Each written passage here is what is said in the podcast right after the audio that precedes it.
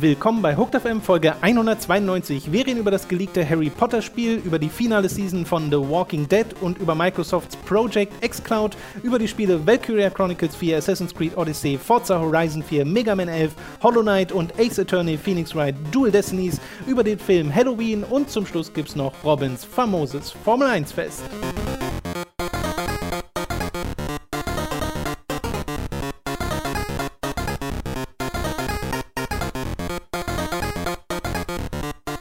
Begrüßen euch bei einer weiteren Folge Hooked FM. Ich bin Tom, bei mir sitzt der Robin. Hallo. Und wir sind jetzt frisch zurück aus ein paar erholsamen Tagen. Bei dir äh, wurde die Verwandtschaft verheiratet. Richtig, genau. Ich bin ja auch Priester in meiner Freizeit, da wurde ich dann angefordert. Ach, das hast du sogar selbst gemacht? Ja, genau, genau, genau. Alles. Ich hab, ähm, war Trauzeuge, Priester und Braut.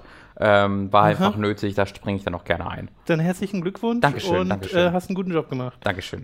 Wir beginnen mit einer ja ziemlich großen News, einem Leak zu einem Spiel, das noch nicht offiziell angekündigt wurde und auch in der Zwischenzeit noch nicht offiziell bestätigt wurde, nämlich ein Harry Potter Spiel. Da ist ein äh, Video geleakt worden, in dem abgefilmt wurde, also da wurde ein Trailer abgefilmt, man sieht die ganze Zeit noch so einen Mauscursor äh, über dem Video hovern und das sieht nach so einem richtigen ja fast schon AAA Harry Potter Spiel aus, was da kommen wird. Und inzwischen sind auch ein paar Details ans Licht gekommen, unter anderem bestätigt von Eurogamer, dass das tatsächlich auch ein echtes Produkt ist, wobei ich basierend auf dem Trailer auch nicht mehr gedacht hätte, das wäre mhm. irgendwie fake, weil das wäre ein sehr, sehr, sehr aufwendiger Fake gewesen.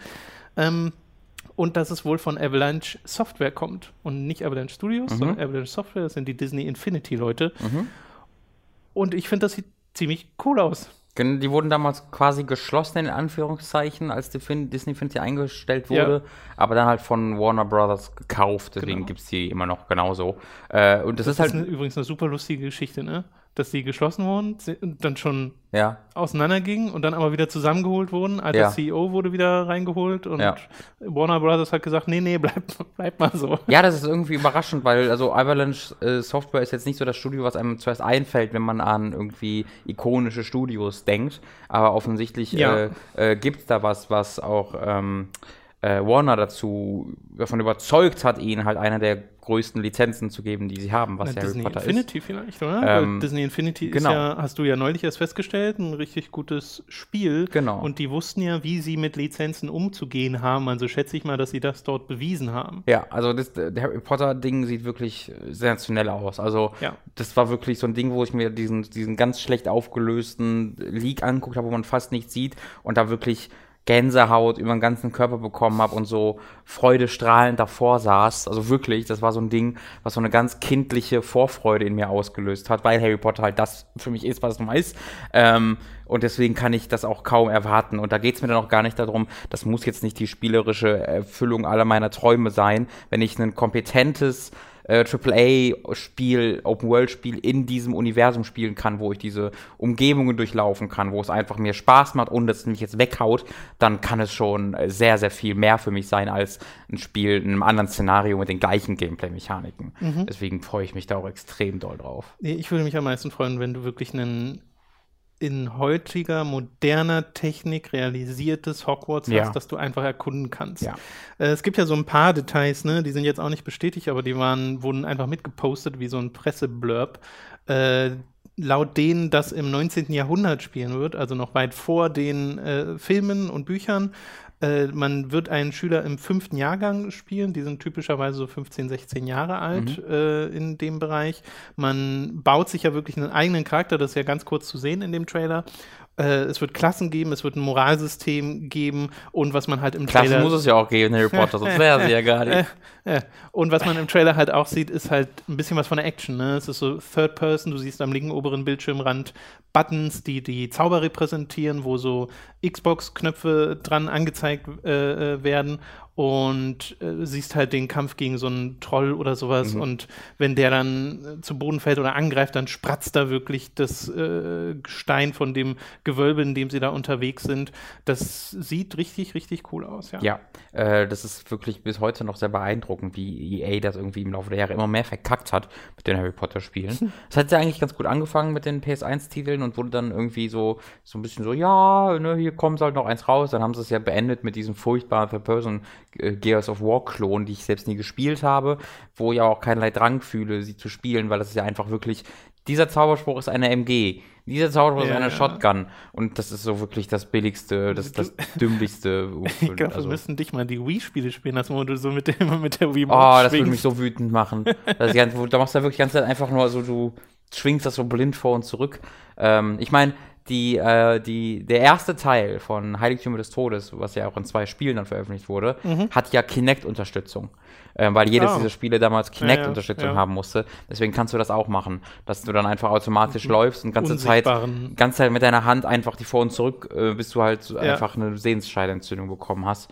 Äh, ja, deswegen es wird Zeit. Also das ist so offensichtlich, aus Harry Potter ein großes Open-World-Ding zu machen, wo du durch Hogwarts rennen kannst Wurde noch nicht gemacht, beziehungsweise es wurde halt nur im Rahmen der Filmumsetzungen gemacht. Ich glaube, der sechste Teil ist ziemlich offen. Äh, ich habe die alle nie gespielt, bis auf die ersten beiden. Ja, ich weiß es auch nicht. Ähm, und die sind mittlerweile recht teuer te teilweise. Also die gibt es jetzt ja, nicht digital gibt es ja nicht, ne? Außer digital, die Lego-Spiele. Äh, und die gibt es halt auch jetzt nicht für ein paar Euro nebenbei, sondern die ja. kosten auch durchaus ein bisschen was. Jetzt nicht hunderte Euro, aber schon ein bisschen was. Deswegen habe ich die dann nie nachholen können. Ähm, aber das wäre, ja, so, so offensichtlich, I need it. I need it a lot. Ich denke mir halt so, wie viel vom Harry Potter Alltag steckt da drin? Also gibt es auch irgendein Gameplay, was so mit dem Schulalltag zu tun hat. Hm. Weil ich denke dann halt an so Sachen wie Persona, mhm. wo ich den Alltag ja total mag. Und mhm. theoretisch könnte man dieses könnte man Harry Potter locker in das Harry, äh, Persona mhm. Gameplay Korsett bringen, indem man halt ne, irgendwie nachts geht man in den Dungeon unter Hogwarts oder keine Ahnung irgend so ein Kram und tagsüber hast du halt ganz normal Schule. Mhm. So. Würde äh, auch, ich glaube, das, das, wird glaube ich nicht passieren, weil Warner wird, wird jetzt nicht, unbedingt nee. für ihre geschichtsträchtigen Spiele bekannt ist. Ähm, das ist auch so ein bisschen, wo ich mir halt Sorgen mache über die. Wobei über da die äh, auch ein Detail gab es im letzten Jahr oder so Stellenausschreibungen von Warner, wo sie äh, für Wir suchen ehemalige Autoren, Mitarbeiter von Persona. Nee, nach Autoren gesucht haben, äh, die sich irgendwie mit der britischen Kultur auskennen oder mm, so. Irgendwie ja, so ja. War, wurde es formuliert, da wurde schon mal spekuliert, ja. so in die Richtung. Ja, also ich äh, habe meinen Punkt jetzt vergessen, aber ist auch, ist auch nicht so wichtig. Äh, na, wir waren gerade bei Persona, da wolltest du irgendwas richtig, sagen. Richtig, richtig, richtig wollte ich. Äh, okay, na gut, das soll es aber auch gewesen sein. Mehr Details wird es dann wahrscheinlich bei der offiziellen Ankündigung geben, wann auch immer die stattfinden wird. Äh, ich würde sagen Game Awards. Game Awards? Würde ich einfach mal schätzen. Weil das war ja aus wie so ein, äh, wie so ein, ähm, äh, naja, eine, eine, eine Zielgruppen-Research, mhm. die halt darauf abzielt, einen Trailer zu äh, zeigen und wie gut der ankommt. Also es war ja ein, ein erstmal ein bisschen mäßig zusammengeschnittener Trailer, deswegen wirkt es so, als ob ja, ja, da gerade konkret für die Ankündigung vielleicht äh, sich vorbereitet wird. Also ich glaube auch nicht, dass das ein Trailer ist, der in der Form für die Öffentlichkeit bestimmt nee, Deswegen, deswegen glaube ich, dass es nicht mehr so lange hin ist. Kann ich mir auch nicht vorstellen. Ja. Äh, und gerade jetzt fühlen sich wahrscheinlich nochmal unter Druck gesetzt. Ja. Aber ich meine, die Resonanz von dem, was ich mitbekommen habe, ist wirklich ausschließlich positiv. Ich habe noch ja. nicht von jemandem gehört, der gesagt hat, öh, das sieht ja, ja kacke aus. So. Wär, also was, was wäre das auch für ein Mensch? Da würde ich auch ja, keine Kontakte so eine haben komische wollen. Entscheidung, Mauszeiger die ganze Zeit im Spiel zu haben. Stehen. ja. äh, wir machen mal weiter mit The Walking Dead, The Final Season das ja so ein bisschen gecancelt wurde und jetzt vielleicht nicht mehr gecancelt ist, beziehungsweise nicht nur vielleicht, das ist nicht mehr gecancelt, denn Skybound Games übernehmen die Entwicklung von The Walking Dead The Final Season. Da fehlen nämlich noch zwei Episoden, zwei sind draußen, vier sollen es ja nur insgesamt werden und äh, laut IGN sollen da sogar ehemalige Telltale-Mitarbeiter mit dran werkeln. Und Skybound Games, für die, die es nicht wissen, ist eine Firma, die gegründet wurde, wurde von Robert Kirkman, dem Autor von The Walking Dead, vom Comic, äh, dem, dem Ursprung dieser ganzen Franchise. Und ja, das ist so ein bisschen ich fühle mich da ein bisschen hin und her gerissen, weil wenn da wirklich alte Telltale-Leute mit dran sind, dann freue ich mich für die, dass sie das theoretisch noch zu Ende bringen können, aber es werden auch nicht alle sein. Dann befürchte ich, dass das auch wieder ein Crunch werden könnte und denke halt immer noch an all die Telltale-Leute, die jetzt halt trotzdem in Genau. der Luft schweben und nichts haben, weil nämlich parallel dazu ja auch die News kam, dass noch mehr Leute von den 25, die noch übrig waren, Ja. auch entlassen wurden, die dann auch wieder berichtet haben von 80 Stunden Crunches äh, bei der Firma und da jetzt nicht so viele positive Worte übrig haben. Ja, das ist alles ja sehr in, in, in Flux, wie man so schön sagt, wenn man noch nicht so ganz genau es bewegt weiß, sich okay, alles noch, ne? Ja. Genau, weil ja die Leute, die, also wenn es nach Skybound ginge, dann würden sie gerne quasi einfach das Originalentwicklerteam dran setzen, die fertig zu machen, aber es ist natürlich auch, weiß ich nicht, drei Wochen oder zwei Wochen vergangen oder so seit der, seit der Kündigung Mhm. und in der Zeit haben die Leute natürlich, sobald es geht, neue Jobs gesucht. Das heißt, die werden zu Teilen einfach schon woanders jetzt beschäftigt sein. Ähm, da müssen sie halt gucken, wie sie das zusammenpacken. Dazu kommt noch, dass Skybound kein Entwickler ist. Ähm, die haben noch nie ein Spiel entwickelt. Die gehen, gehen normalerweise, ähm, wenn sie irgendwo dran mitarbeiten, die Entwickleraufgaben selbst an andere Firmen weiter. Äh, aber die selbst haben noch nie intern ein Spiel entwickelt. Okay. Ähm, Das habe ich jetzt selbst gar nicht recherchiert. Ja, ja. sie- Aber als Publisher fungieren sie dann quasi. Genau, ne? genau. Aber deswegen wird es auch da zumindest spannend, also wo arbeiten die dann, wie arbeiten, mit welchen Ja. Geräten. Ähm, das wird, naja, An also, welchen Geräten? ja, in welchen Geräten? Ich meine, die, sind, die haben ja alles nicht. Also das, die haben ja einfach keine. So, weil sie quasi ein Studio machen müssten. Genau, Ja. genau. Die haben ja keine Sachen, die man für ein Studio braucht. Ich glaube, da gibt es noch sehr, sehr viel zu tun. Ich meine, sie werden es jetzt nicht äh, sich offiziell angekündigt haben, wenn sie nicht dazu in der Lage wären. Da muss man sich jetzt keine Sorgen machen. The Walking Dead macht ja auch mal Geld zwei, drei haben. Euro, genau. Ja, genau. Ähm, deswegen mache ich mir da jetzt keine Sorgen, aber es kann halt wirklich so sein, dass dann am Ende, weiß ich nicht, zwei Leute da mitarbeiten vom alten Team und der Rest dann, ja, das so, so zusammenstückeln muss, was bereits da ist. Äh, muss man mal angucken und mal gucken, ob man, das wird sehr interessant, ob man einfach dann einen Unterschied sehen kann. Ja. Äh, nicht- aber vor allen Dingen halt bei der letzten Episode, weil die dritte Episode ist ja quasi schon fertig, wie bestätigt wurde. Der, die war schon inhaltlich vollständig und musste halt noch drei, vier Wochen quasi getestet werden äh, und ähm, optimiert werden. Aber bei der vierten Episode muss man dann schon noch ein bisschen mehr machen. Bin ich dann sehr gespannt, ob man da irgendwie einen Unterschied sehen kann. Ja, bin ich auch sehr gespannt drauf. Ich habe die zweite noch nicht gespielt. Ich Mhm. mochte die erste ja sehr, sehr gern. Die zweite ist ja dann jetzt rausgekommen, nachdem das Spiel ja schon vom Store runtergenommen Mhm. wurde. Aber wenn man es gekauft hat, kann man es natürlich trotzdem spielen. Ähm, und äh, da war ich halt auch so äh, in diesem Ding, ja, ich kann das jetzt gar nicht mehr spielen, ohne an diese Sache zu denken. klar. Ne? Äh, und dann auch mit der Gewissheit, bis jetzt diese News kam, das zu spielen, dass es nicht zu Ende ist, hielt ich jetzt auch nicht für so spannend. Mhm. Ja. Und das hat sich jetzt zumindest gewandelt. Da bin ich auch sehr gespannt, wie das noch zu Ende geht mit äh, The Walking Dead. Kann mir aber, also irgendwie finde ich sehr witzig, dass dann Skybound Games kommt, dass Robert Kirkmans Firma selbst kommt und sagt, nee, das können wir nicht unbeendet lassen. Ja, ja. so ein bisschen Nee, ist auch gut so. finished the fight. Unabhängig von dem ganzen Scheiß um die, um die fehlende Zahlungen und Ja, zu, zu frühen Kündigungen und so. Das hat jetzt alles da keinen Einfluss drauf, aber wenn man das mal kurz in einem Vakuum betrachtet, dass eine Geschichte zu Ende erzählt wird, das ist natürlich Mhm. super. Die letzte News für diese Woche dreht sich ums Game Streaming, denn Microsoft starten einen neuen Service namens Project X Cloud, mit dem man Xbox-Spiele streamen kann auf PC, auf Mobile-Geräten, auf Tablets. Und das soll nächstes Jahr in eine äh, öffentliche Testphase starten. Sie sagen, das soll für Entwickler, also für Spieleentwickler, keine Zusatzarbeit sein, weil das alles auf Microsoft-Seite stattfindet. Sie arbeiten so ein bisschen an einem Touch-Interface damit man ohne Controller spielen kann, auch auf Touch-Geräten, weil ne, Mobile- und Tablet-Devices. Und ähm, das, ja, ich weiß gar nicht, was ich persönlich davon halten soll. Wir haben uns neulich, glaube ich, bei dem Hooked on Topic Podcast, der für Patreons erschienen ist, wo es nochmal um die PS4 und Xbox One in Retrospektive geht, wo wir aber teilweise auch so ein bisschen über PS5 und die nächste Xbox geredet haben, äh, auch über Streaming unterhalten, weil du da ja auch erwähntest, dass es mal diese äh, diese News gab, dass Microsoft für die nächste Plattform so zwei Geräte plant. Ein so ein Low-Tier-Gerät, wo man streamen soll, und ein High-End-Gerät wie die Xbox One X, wo du halt die Hardware wirklich zu Hause stehen hast. Äh, und das ist ja dann genau so ein Streaming-Service, äh, klingt genau nach dem, was es was da schon geteased wurde. Ja, genau, das ist so, dass halt die eine Low-Tier-Xbox dann quasi so ein, die Aufgabe dieses Tablets übernehmen wird und dann weiß ich nicht, vielleicht 100, 200 Do- oder 150 Dollar kostet oder so. Das kann ich mir schon äh, sehr, sehr gut vorstellen. Das, wie wie du sagst, das wird halt die Grundlage dafür, dafür legen. Ich finde den Namen xCloud sehr lustig, weil das halt so, kreative Bankrotterklärung ist von Benennung. Bei der X-Cloud ist ja wirklich so, wir haben eine Xbox mit einer Cloud, eine X-Cloud, oh Gott. Ja. Äh, und außerdem ist das X jetzt klein, bei der Xbox ist das X groß, das irritiert mich ebenfalls. Ähm, aber grundsätzlich finde ich das sehr interessant, nicht für mich persönlich, weil wir in Deutschland einfach nicht das Internet dafür haben.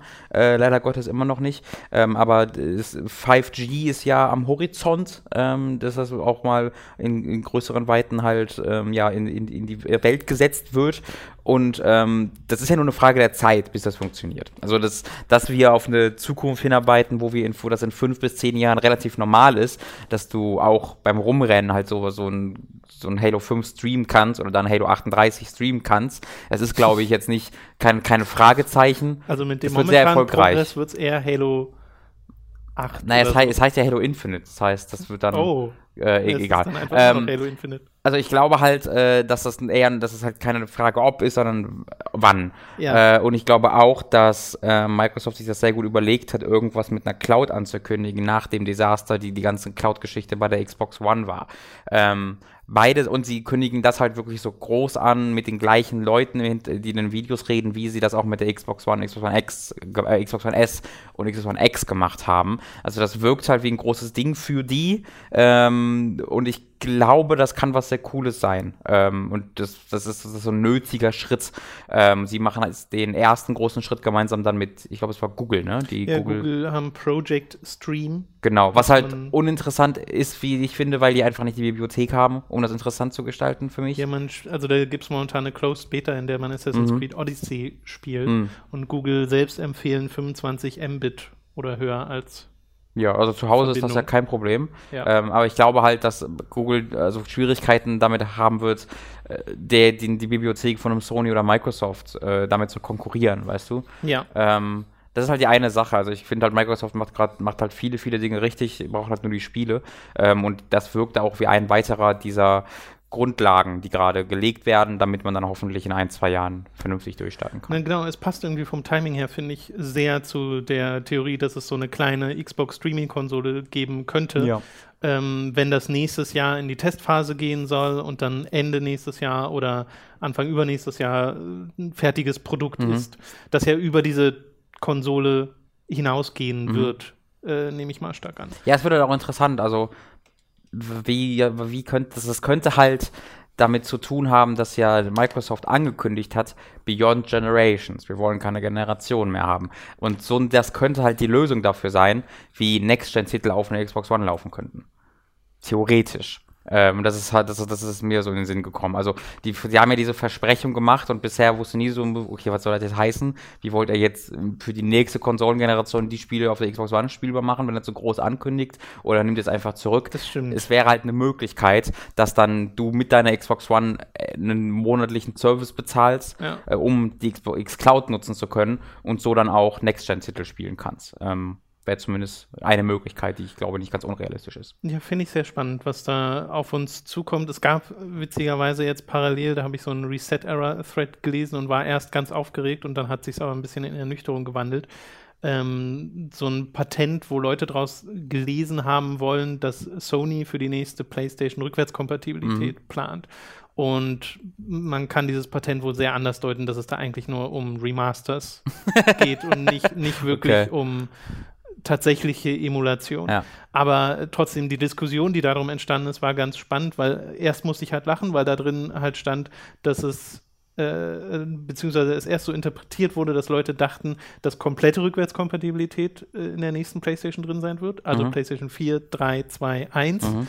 Was absurd wäre. Äh, da haben wir noch drüber gewitzelt im nächsten Hooked, äh, im ja. letzten Hooked on Topic. Äh, und ich meine, ja, es ist absurd, trotzdem, ich würde mich da mega drüber freuen, yep. wenn es das irgendwie möglich wäre. Aber äh, ja, sowas finde ich halt auch spannend. Und genau diese Fragen, die man jetzt noch hat, weißt du, es ist alles noch so nebulös, was um die mhm. nächsten Konsolen passiert. Das finde ich gerade sehr, sehr spannend. Ja, das ist, das ist immer eine sehr schöne Zeit, die dann, genau. die dann immer so ein halbes Jahr zu lang dauert, wo man dann denkt, okay, jetzt kann es auch langsam mal losgehen. ja. ähm, aber jetzt sind wir noch in einer Phase, wo es noch immer sehr spannend genau. ist. An dieser Stelle wieder Zeit für eine kleine Werbeunterbrechung. Über audible.de slash hooked könnt ihr ein kostenloses Probeabo beim Hörbuchdienst Audible abschließen und erhaltet danach das erste Hörbuch eurer Wahl umsonst, das ihr dann auch über diesen kostenlosen Probemonat hinaus behalten könnt. Also audible.de slash hooked für euer kostenloses Probeabo. Außerdem sei an dieser Stelle unser Shop bei getshirts.de empfohlen. Da könnt ihr euch nämlich Shirts, Pullover, Tassen, Mauspads und mehr mit Hooked und Time to 3 Motiven holen. Mats etwa als Naked Snake, Robin als Harry Potter oder mich umgeben von From Software Kreaturen gibt es da als Motive zusätzlich zu Ronin-Varianten von uns dreien oder einfach Logos von Hooked und Time to 3. Den Link dazu findet ihr in der Beschreibung und auf unserer Website, also schaut da gern mal vorbei. Schließlich gibt es dann noch unseren Amazon Affiliate Link, über den ihr Spiele, Filme, Serien oder was ihr sonst eben gerade noch so braucht bestellen könnt und auch den findet ihr in der Beschreibung. Okay, wir kommen zu den Spielen, die wir in der letzten Woche gezockt haben. Bei mir war es vor allen Dingen eines, nämlich Valkyria Chronicles 4, das ich jetzt endlich durchgespielt habe und auch noch ein bisschen was vom Post-Game-Content gespielt habe, weil mir gefällt dieses Spiel richtig, richtig, richtig gut. Valkyria Chronicles 4 ist so ziemlich genau das, was ich mir erwartet habe von diesem Spiel. Und ich dachte, du wolltest Yokos Island Express nicht weiterspielen.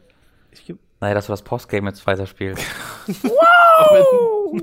ich merke immer, ihr müsst euch vorstellen, Robin grinst immer, bevor er sowas sagt. Deswegen sehe ich das immer schon kommen, dass das so, so ein Wortspiel oder sowas gleich. Ah, Entschuldigung, ich wollte dich nicht unterbrechen, aber ich konnte nicht anders. Äh, passt schon. Valkyria Chronicles 4 äh, ist die sehr konsequente Fortsetzung des ersten Teils und man kann tatsächlich den zweiten und dritten ein bisschen ignorieren äh, mhm. dazwischen. Also den dritten kenne ich ja sowieso nicht, den zweiten aber schon. Ne? Dieser Schulalltag, kleinere Maps, da war ja alles runtergefahren. Bis auf die RPG-Systeme, die so ein bisschen intensiver behandelt wurden. Aber selbst Valkyria Chronicles 4 orientiert sich dahingehend eher an Teil 1 und macht auch andere Sachen dann neu oder anders. Und das, was es anders macht aus spielmechanischer Sicht, finde ich so ziemlich durch die Bank weg echt toll. Also da sind sinnvolle Neuerungen drin. Valkyria Chronicles ist immer noch dieses Ding, dass du eine Übersichtskarte hast in den Matches, dass es rundenbasiert ist, dass du eine gewisse Anzahl von Command Points hast. Jeder dieser Command Points wird benutzt, so wie du eine Einheit bewegst. Diese Einheit bewegst du dann in Echtzeit aus einer Third-Person-Perspektive. Während du rumläufst, können dich die anderen Einheiten, wie so ein XCOM mit diesem äh, Interception Fire mhm. äh, angreifen bis du in den Zielmodus gehst, ne? wenn du auf einen Gegner dann zielst, da kannst du alle Zeit der Welt lassen und ganz genau gucken, okay, ich ziehe jetzt auf den Kopf oder ich ziele ganz in Ruhe mit der Sniper und sowas. Da wird dann der Zeitdruck weggenommen. Äh, und dann schießt du halt triffst oder triffst nicht, ist so ein bisschen statabhängig, aber auch vom manuellen Zielen abhängig. Es ist halt immer noch dieser sehr, sehr singuläre Mix aus Taktik und Echtzeit Third-Person-Action. Mhm. Und der macht immer noch wahnsinnig viel Spaß. Und hier gibt es jetzt halt ein paar Neuerungen. Du hast ja schon in Valkyria Chronicles 1 ganz viele Orders gehabt. Meine Güte. Ja, ich habe gerade umgezogen. Ja, ja, hier ist so ein riesiger Truck und die, ich glaube, die haben gerade sehr die Tür geknallt. Ähm, du hast diese Orders, diese Befehle, was so eine Art Spezialfähigkeiten sind. Die kosten auch Command Points, ne? also kannst nicht unendlich viele davon benutzen. Und die meisten davon sind eigentlich gar nicht so spannend. Also so Sachen wie diese Einheit bekommt jetzt mehr Angriff für diese Runde mhm. oder die bekommen mehr Verteidigung oder bei denen sind die Granaten effektiver oder der hier heilt jetzt mehr. Solche Geschichten sind dabei. Und die gab es auch schon im ersten Teil. Äh, was sie jetzt machen, und ich verrate jetzt nicht den Kontext, in dem das stattfindet, aber äh, die Mechanik dahinter, dass du ab einem bestimmten Punkt im Spiel nochmal eine neue Ebene an neuen Befehlen dazu bekommst. Und das ist das, was ich mir auch beim ersten Teil so ein bisschen gewünscht hatte, beziehungsweise gar nicht wusste, dass ich es da auch gerne hätte, nämlich ähm, Fähigkeiten, die ein bisschen mehr können. Da Superkräfte. Naja, nee, nicht das, ja. aber dass du ein Bombardement mhm. äh, auf eine bestimmte Stelle auf der Map. Die Superkraft des kleinen Mannes, eine Fliegerbombe. äh, und das ist halt ganz cool, weil es nochmal mehr taktische Möglichkeiten gibt und weil ich sowas halt als Spezialfähigkeit sehr viel spannender finde, ne? wo ich dann so an so Sachen wie Command Conquer Generals oder so zurückdenke, wo du ja auch die Atombombe schmeißen kannst oder sowas oder diesen, diesen Laserstrahl. Mhm. Ähm, so ganz so krass ist es nicht, also die sind nicht so mächtig. Du kannst sie auch upgraden, äh, wie du alles eigentlich im Spiel upgraden kannst, aber ich fand sie sinnvoll. Eins ist auch, dass du einen Radar hast und zum Beispiel die Einheiten anzeigen lassen kannst, die du eigentlich noch gar nicht siehst. Mhm. Und das ist sehr, sehr mächtig, weil wenn du dir die anzeigen lässt, werden sie auch als Ziele ähm, relevant für deine Grenadiere, die jetzt neu sind, für die Mörser-Trupps. Und wenn du mit einer Mörsereinheit nach vorne gehst, hast du halt sehr hohe Reichweite, äh, um Gegner anzugreifen. Äh, passiert dann halt in so einem Bogen, ne? also der Mörser fliegt mhm. in einem Bogen zum Gegner. Du musst also gucken, dass du jemanden triffst, der möglichst nirgendwo drunter steht, weil kannst natürlich davor auch in Deckung gehen. Und wenn du die Gegner halt da revealed hast, dann kannst du die mit den äh, Mörsern anvisieren. Und das ist halt sehr cool. Und so greifen teilweise auch Mechaniken schön ineinander, wo sich dann neue Taktiken bilden. Auch eine neue Mechanik, was ich super cool finde, du kannst einen Anführer aus deiner Truppe bestimmen. Du hast ja eine bestimmte Anzahl von Leuten in deinem Squad, die du durchwechseln kannst. Die gehören verschiedenen Klassen an. Und je mehr du sie benutzt, desto eher steigen sie im Rang auf. Und wenn sie einen bestimmten Rang erreicht haben, kannst du einen davon, wirklich nur einen, zu einem Anführer ähm, ja, erheben mhm. und kannst das auch jederzeit wechseln, kannst diesen Status wieder wegnehmen und jemand anderen geben, wenn du das wechseln möchtest. Und äh, das führt dazu, dass der quasi den gleichen Status einnimmt wie eine Story-Figur, wie eine Hauptfigur aus der Story. Die haben dann nämlich so ein Command-Point-Symbol neben ihrem Namen. Das heißt, wenn du die mit in den Kampf ziehst, hast du einen Command-Point mehr in jeder Runde. Mhm. Äh, also kannst mehr machen pro Runde. Äh, mag ich auch super gern. Und das heißt, dass sie äh, auch eine neue Fähigkeit benutzen können, nämlich die Kommando-Fähigkeit, mit der nämlich nur Leader-Figuren, also Leute, die einen Command-Point neben sich haben, äh, einmal pro Runde äh, als ja, so eine Art Kommando-Anführer äh, fungieren können. Das heißt, du gehst mit denen ganz normal in die Third-Person-Perspektive und die können zwei anderen Einheiten, die um sie herumstehen, sagen, komm mal mit. Mhm. Und dann gehst du quasi als Squad von drei Leuten nach vorne. Was natürlich Command Points Spaß, wenn du mehrere Leute gleichzeitig über die Karte bewegen willst.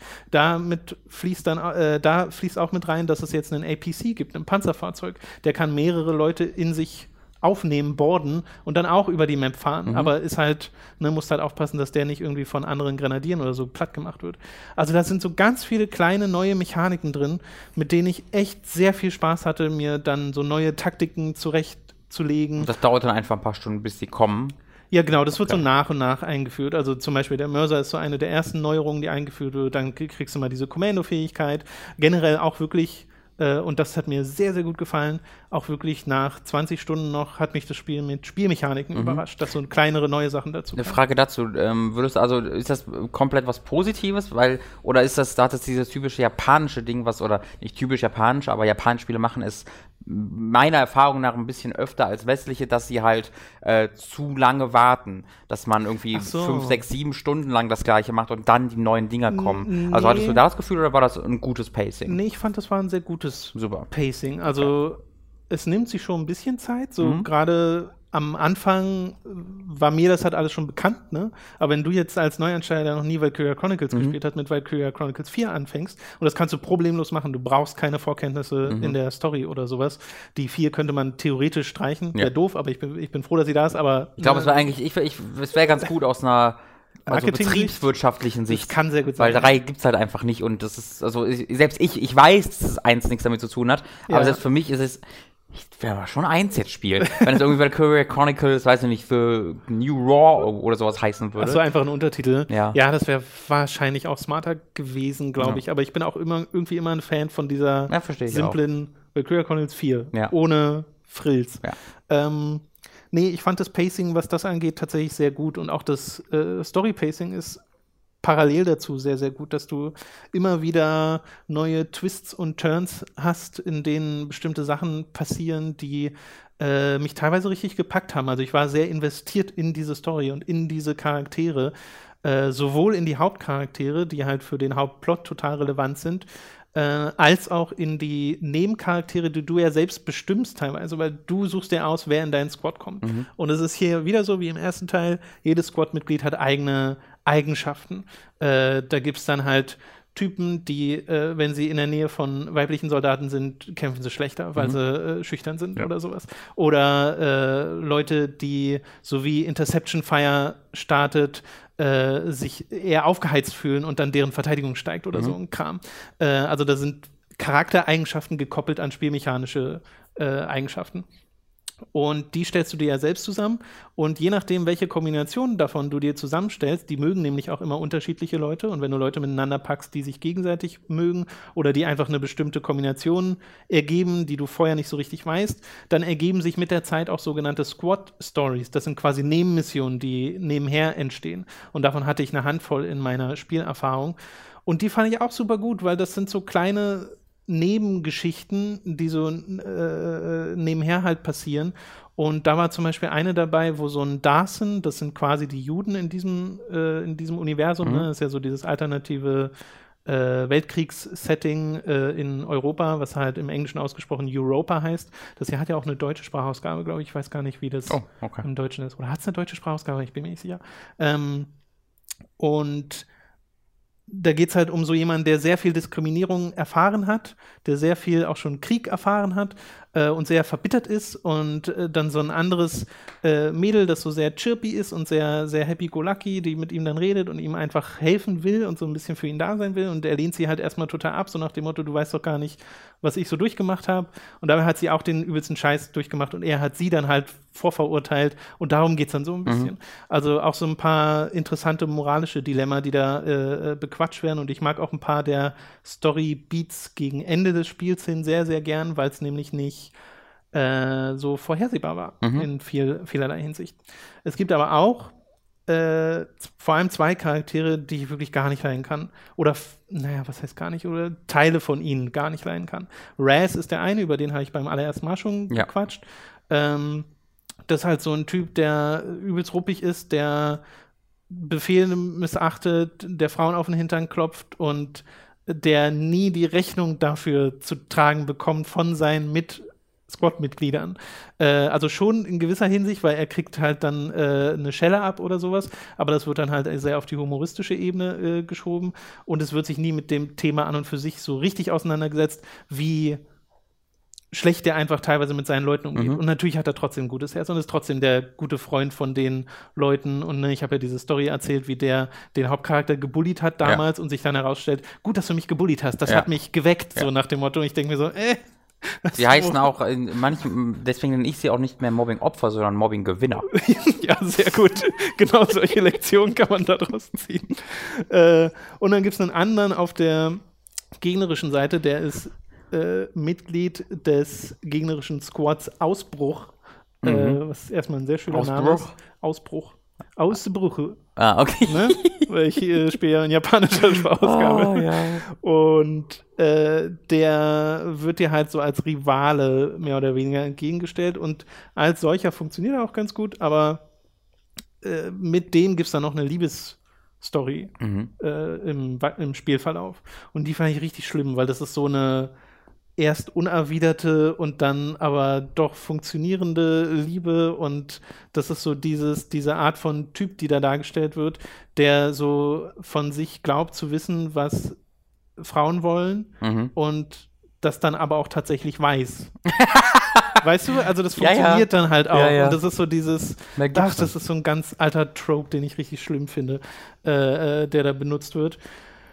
Äh, das sind so die Negativpunkte dieser mhm. Story, wo es, finde ich, nicht so gut funktioniert, aber in seiner Gesamtheit mag ich die Charaktere sehr gern, mag ich den Charakterwandel, den auch der Hauptcharakter durchgeht, äh, sehr gern. Generell ganz viele äh, der Haupt- und Nebencharaktere sind am Ende andere Leute, als sie am Anfang waren. Und diese Story schreckt nicht davor zurück, dir wirklich Konsequenzen vom Krieg zu zeigen. Mhm.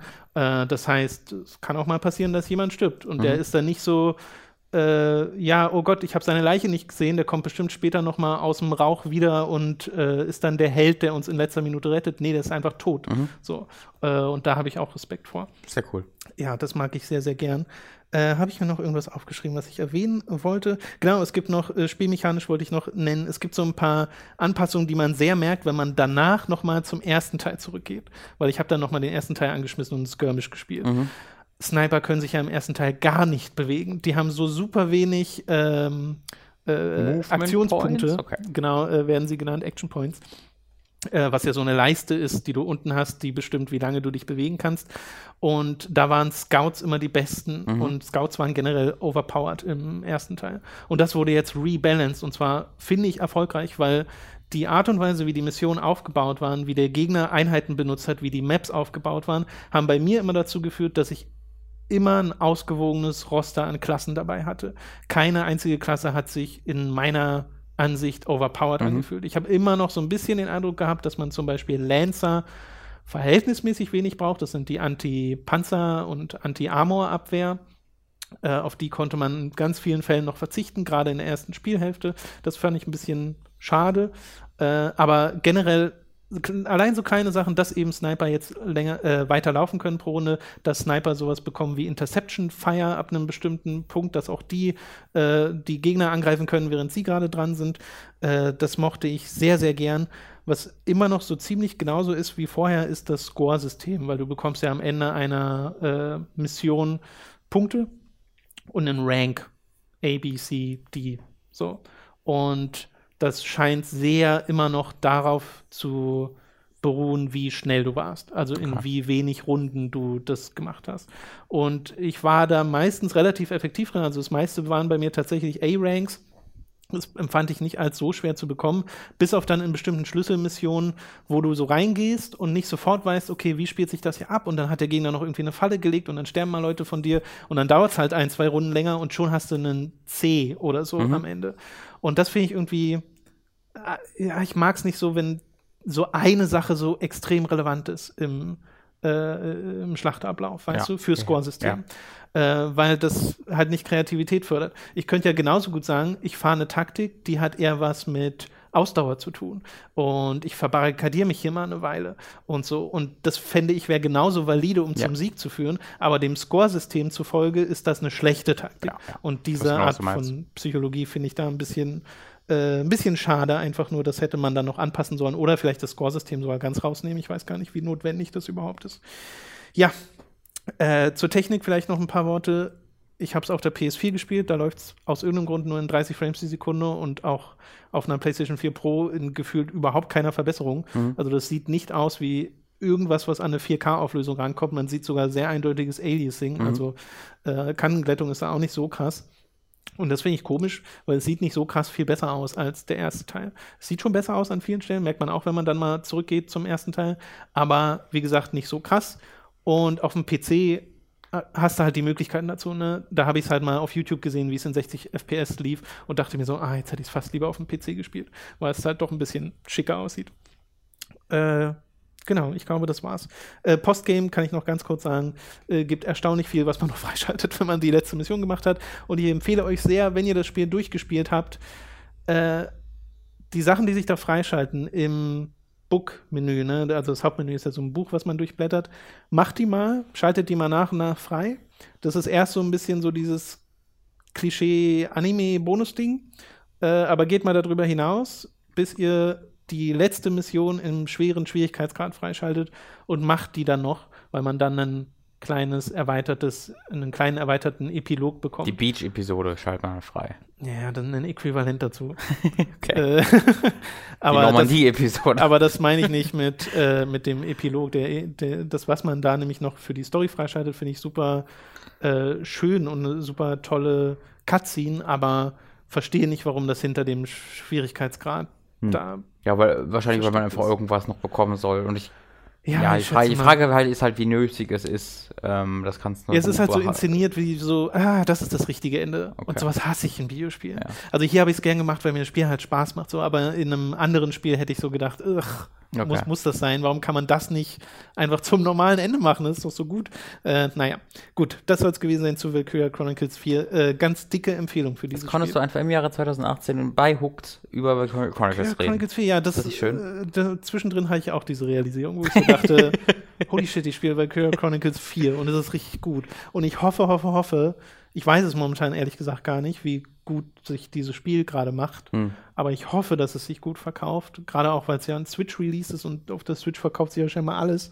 Ähm, Ich glaube, es wird nicht die äh, unglaublich extremen ähm, Anforderungen haben, äh, dass es irgendwie sich zwei Millionen mal verkaufen muss. Um das hoffe ich dann parallel auch, dass Sega realistische äh, ja. Erwartungen hat, so dass sie sagen können, okay, äh, das hat gereicht, wir machen noch einen Valkyria Chronicles 5 mhm. und da kommen dann vielleicht noch mal mehr tatsächliche Änderungen am ja. Kernelement, weil das hier ist so ziemlich dieses, hey, wir wissen, ihr wollt Valkyria Chronicles, ein Konsolen Valkyria Chronicles, so wie das erste. Hier ist eins, das ist so wie das erste, mit dann doch noch mehr Änderungen und Verbesserungen, die das Spielgefühl anpassen, als ich erwartet hätte. Mhm.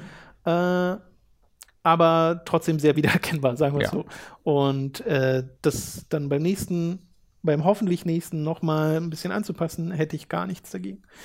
Okay, das war jetzt sehr viel äh, dazu. Du hast noch weiter Assassin's Creed Odyssey gespielt mhm. und möchtest vor allem ja auch über eine Sache reden, die gerade im Internet so ein bisschen abgeht, die an mir ein bisschen vorbeiging. Mhm. Ich habe das vor allem durch dich und durch so einen Jason Schreier-Post, was mhm. glaube ich, mitbekommen. Äh, was, was, was ist denn da gerade? Ähm, es gab, also ich glaube ganz, ganz konkret, also es gab, es gab vorher auch so einen Polygon-Artikel, aber ganz konkret ist es äh, mal wieder durch den äh, guten Jim Sterling so ein bisschen äh, ja, entflammt eine Debatte um die Mikrotransaktion in Assassin's Creed Odyssey. Ähm, die gibt's ja, gab's ja auch so schon in Origins und ich glaube sogar schon davor. Doch, auf jeden Fall davor. Äh, ich glaube, mindestens seit Unity, seit Black, ich glaube, seit Blackflicker kannst du dir auch schon Ressourcen kaufen.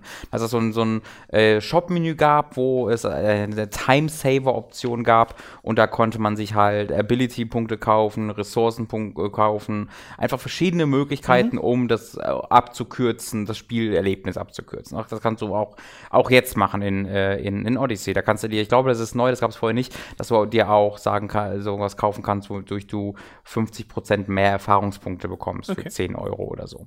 Ähm, das kannst du dir da kaufen als Timesaver und äh, Jim Sterling hat da halt ein Video drüber produziert, äh, das den äh, subtilen, gar nicht clickbaitigen Namen trägt. Äh, Uh, it's it's green, it's greed, it's grindy, it's greedy, it's Ubisoft. Mhm. So, wo es halt um Assassin's Creed Odyssey geht. Und der zentrale Vorwurf ist, dass Assassin's Creed Odyssey ein extrem grindlastiges Spiel sei, äh, bei dem es bestimmte Progression-Blocker gibt, also Momente, wo du ein zu geringes Level hast, deswegen die Hauptmission nicht weitermachen kannst, wo du dann grinden müsstest. Und wenn du nicht grinden möchtest, dann musst du dir Timesaver kaufen, also in den Microtransactions echt Geld bezahlen.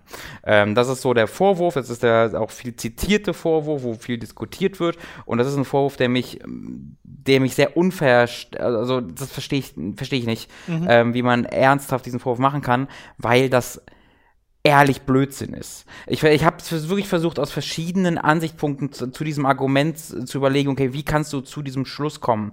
Ähm, und ich sehe keine Möglichkeit, wie du dieses Spiel mehrere Stunden spielen kannst, und dann zu diesem Schluss kommst. Und das verstehe ich wirklich nicht. Äh, und das, darüber wollte ich zumindest mal kurz reden. Denn ähm, ich habe ja schon grundsätzlich darüber erzählt, wie viel es in Assassin's Creed Odyssey zu tun hat. Ich wollte aber noch mal grundsätzlich auf die Struktur ein bisschen eingehen mhm. und erklären, warum dieser Vorwurf so vorbei an dem geht, was Assassin's Creed Odyssey ist.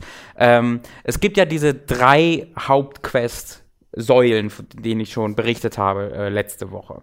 Und äh, eine dieser Säulen, das habe ich ebenfalls gesagt habe, dass du die Kultisten erledigen musst. Das in Origins noch quasi die Hauptquest war, ja. ist hier eine von drei Hauptquests, du musst die Kultisten erledigen. Ähm, und ich habe letztes Mal nicht so genau erläutert, wie man das macht, aber das macht man über verschiedene Arten und Weisen. Manchmal, indem du einfach die normale Hauptquest, wo du eine Familie suchst, machst, findest du Kultisten. Manchmal, indem du einfach nur durch die Welt läufst und dann findest du einfach einen. Ähm, oftmals ist es aber direkt an Sidequests gebunden. Dass du auf irgendeine Insel kommst, äh, entweder indem dir dein Kapitän sagt, ey, in der Insel gibt's gerade einen Aufstand da hinten, die suchen Hilfe und haben dich da oder haben halt äh, einen Mercenary einfach gerufen und warum machen wir das nicht, gibt bestimmt Kohle. Dann kommst du da an und dann hast du dann eine, weiß ich nicht, drei, vierstündige Questline, also mhm. eine wirklich kontinuierliche Quest mit den gleichen Charakteren, wo dir diese Geschichte dieser Insel erzählt wird und warum es dann Aufstand gibt und gegen wen. Und am Ende kommt dann raus, aha, derjenige, der hier ähm, gegen diesen Aufstand agiert, ist ein Mitglied des Kultes.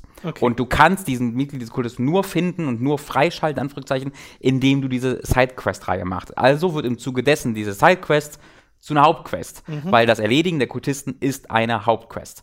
Und das gilt für sehr viele dieser Sidequests. Sehr viele dieser Sidequests werden auf irgendeine Art und Weise zu Hauptquests. Sei es, indem dahinter sich Kultisten verstecken, sei es, indem sich dahinter Technologie von der ersten Zivilisation versteckt oder wo du Orte entdeckst, wo sich, wo sich dann Dinge verstecken, die du wiederum für eine Hauptquest brauchst. Ich habe tatsächlich auch schon erlebt, dass ich eine, weiß ich nicht, auch so eine zwei-, dreistündige Sidequest gemacht habe, die dann zu einer neuen Hauptquest wurde, als ich sie abgeschlossen habe kurz die ja. Frage dazwischen, äh, ist das denn transparent, also dass du nicht irgendwie dann, dass die Story nicht irgendwie stoppt, weil du die Hauptquest noch nicht hast, die aus, eine Neben, aus einer Nebenquest entstanden das ist? Das hatte ich so? bisher noch nicht. Also da, dadurch, dass es immer diese drei Säulen, es kann passieren, dass du in diese Situation kommst, das weiß ich nicht, aber da, ich kann es mir schwer vorstellen, weil du hast ja die drei Säulen ja. und ich habe quasi immer diese Hauptfamilien-Quest-Reihe, die ich immer weitermachen kann, ja, wenn ich will, ja, wo ich auch noch nie unterlevelt für war. Ähm, und diese, diese Side-Quest wird zur Hauptquest-Geschichte, passiert eher nebenbei bei diesen anderen beiden Quest-Säulen, mhm. vor allen Dingen halt bei der Kultistensäule. Deswegen, also es gibt diese Familienstory ist komplett separat davon. Die ging okay. immer bisher immer weiter und währenddessen machst du dann diese, ähm, diese Nebensachen. Und was wir ebenfalls machen, ist, das unterschiedlich dir anzuzeigen, weil du hast ja unfassbar viele Arten von Sidequests. Mhm. Du hast halt die großen Sidequests, die wirkliche Stories erzählen, die genauso inszeniert sind wie Mainquests, wo es eigentlich keinen Unterschied zwischen denen gibt, vor allen Dingen, weil sie dann ja auch zu Hauptquests werden. Äh, man, nicht immer, aber oft genug. Äh, diesen halt, halt, haben halt ein fettes goldenes Ausrufezeichen. Äh, und dann gibt es ja noch den ganzen den ganzen, ich glaube, es ist sogar zufallsgenerierten Kram, wo du einfach töte jemanden, Commander, geh in dieses äh, Banditenlager, wo dann keine Geschichte hinter ist und so, aber wo du, die du einfach erledigen kannst, um halt Erfahrungspunkte zu sammeln oder äh, Gear zu bekommen. Und die sind einfach nur so grau dargestellt. Das heißt, auch da hat Ubisoft gesagt, okay, hier, das kannst du alles ignorieren, mache ich auch. Ich habe wirklich in jetzt 45 Stunden habe ich noch, habe ich abgesehen von den ersten fünf Stunden, wo ich noch nicht wusste, was was bedeutet, ich habe kein einzige dieser nicht-Geschichts Quest danach je wieder gemacht. Okay. Ähm, so, das jetzt, jetzt verstehen wir erstmal die Struktur. Dieses Argument, dass man Sidequests, also erst sind es zwei Punkte, die mich vor allen Dingen hier sehr irritieren.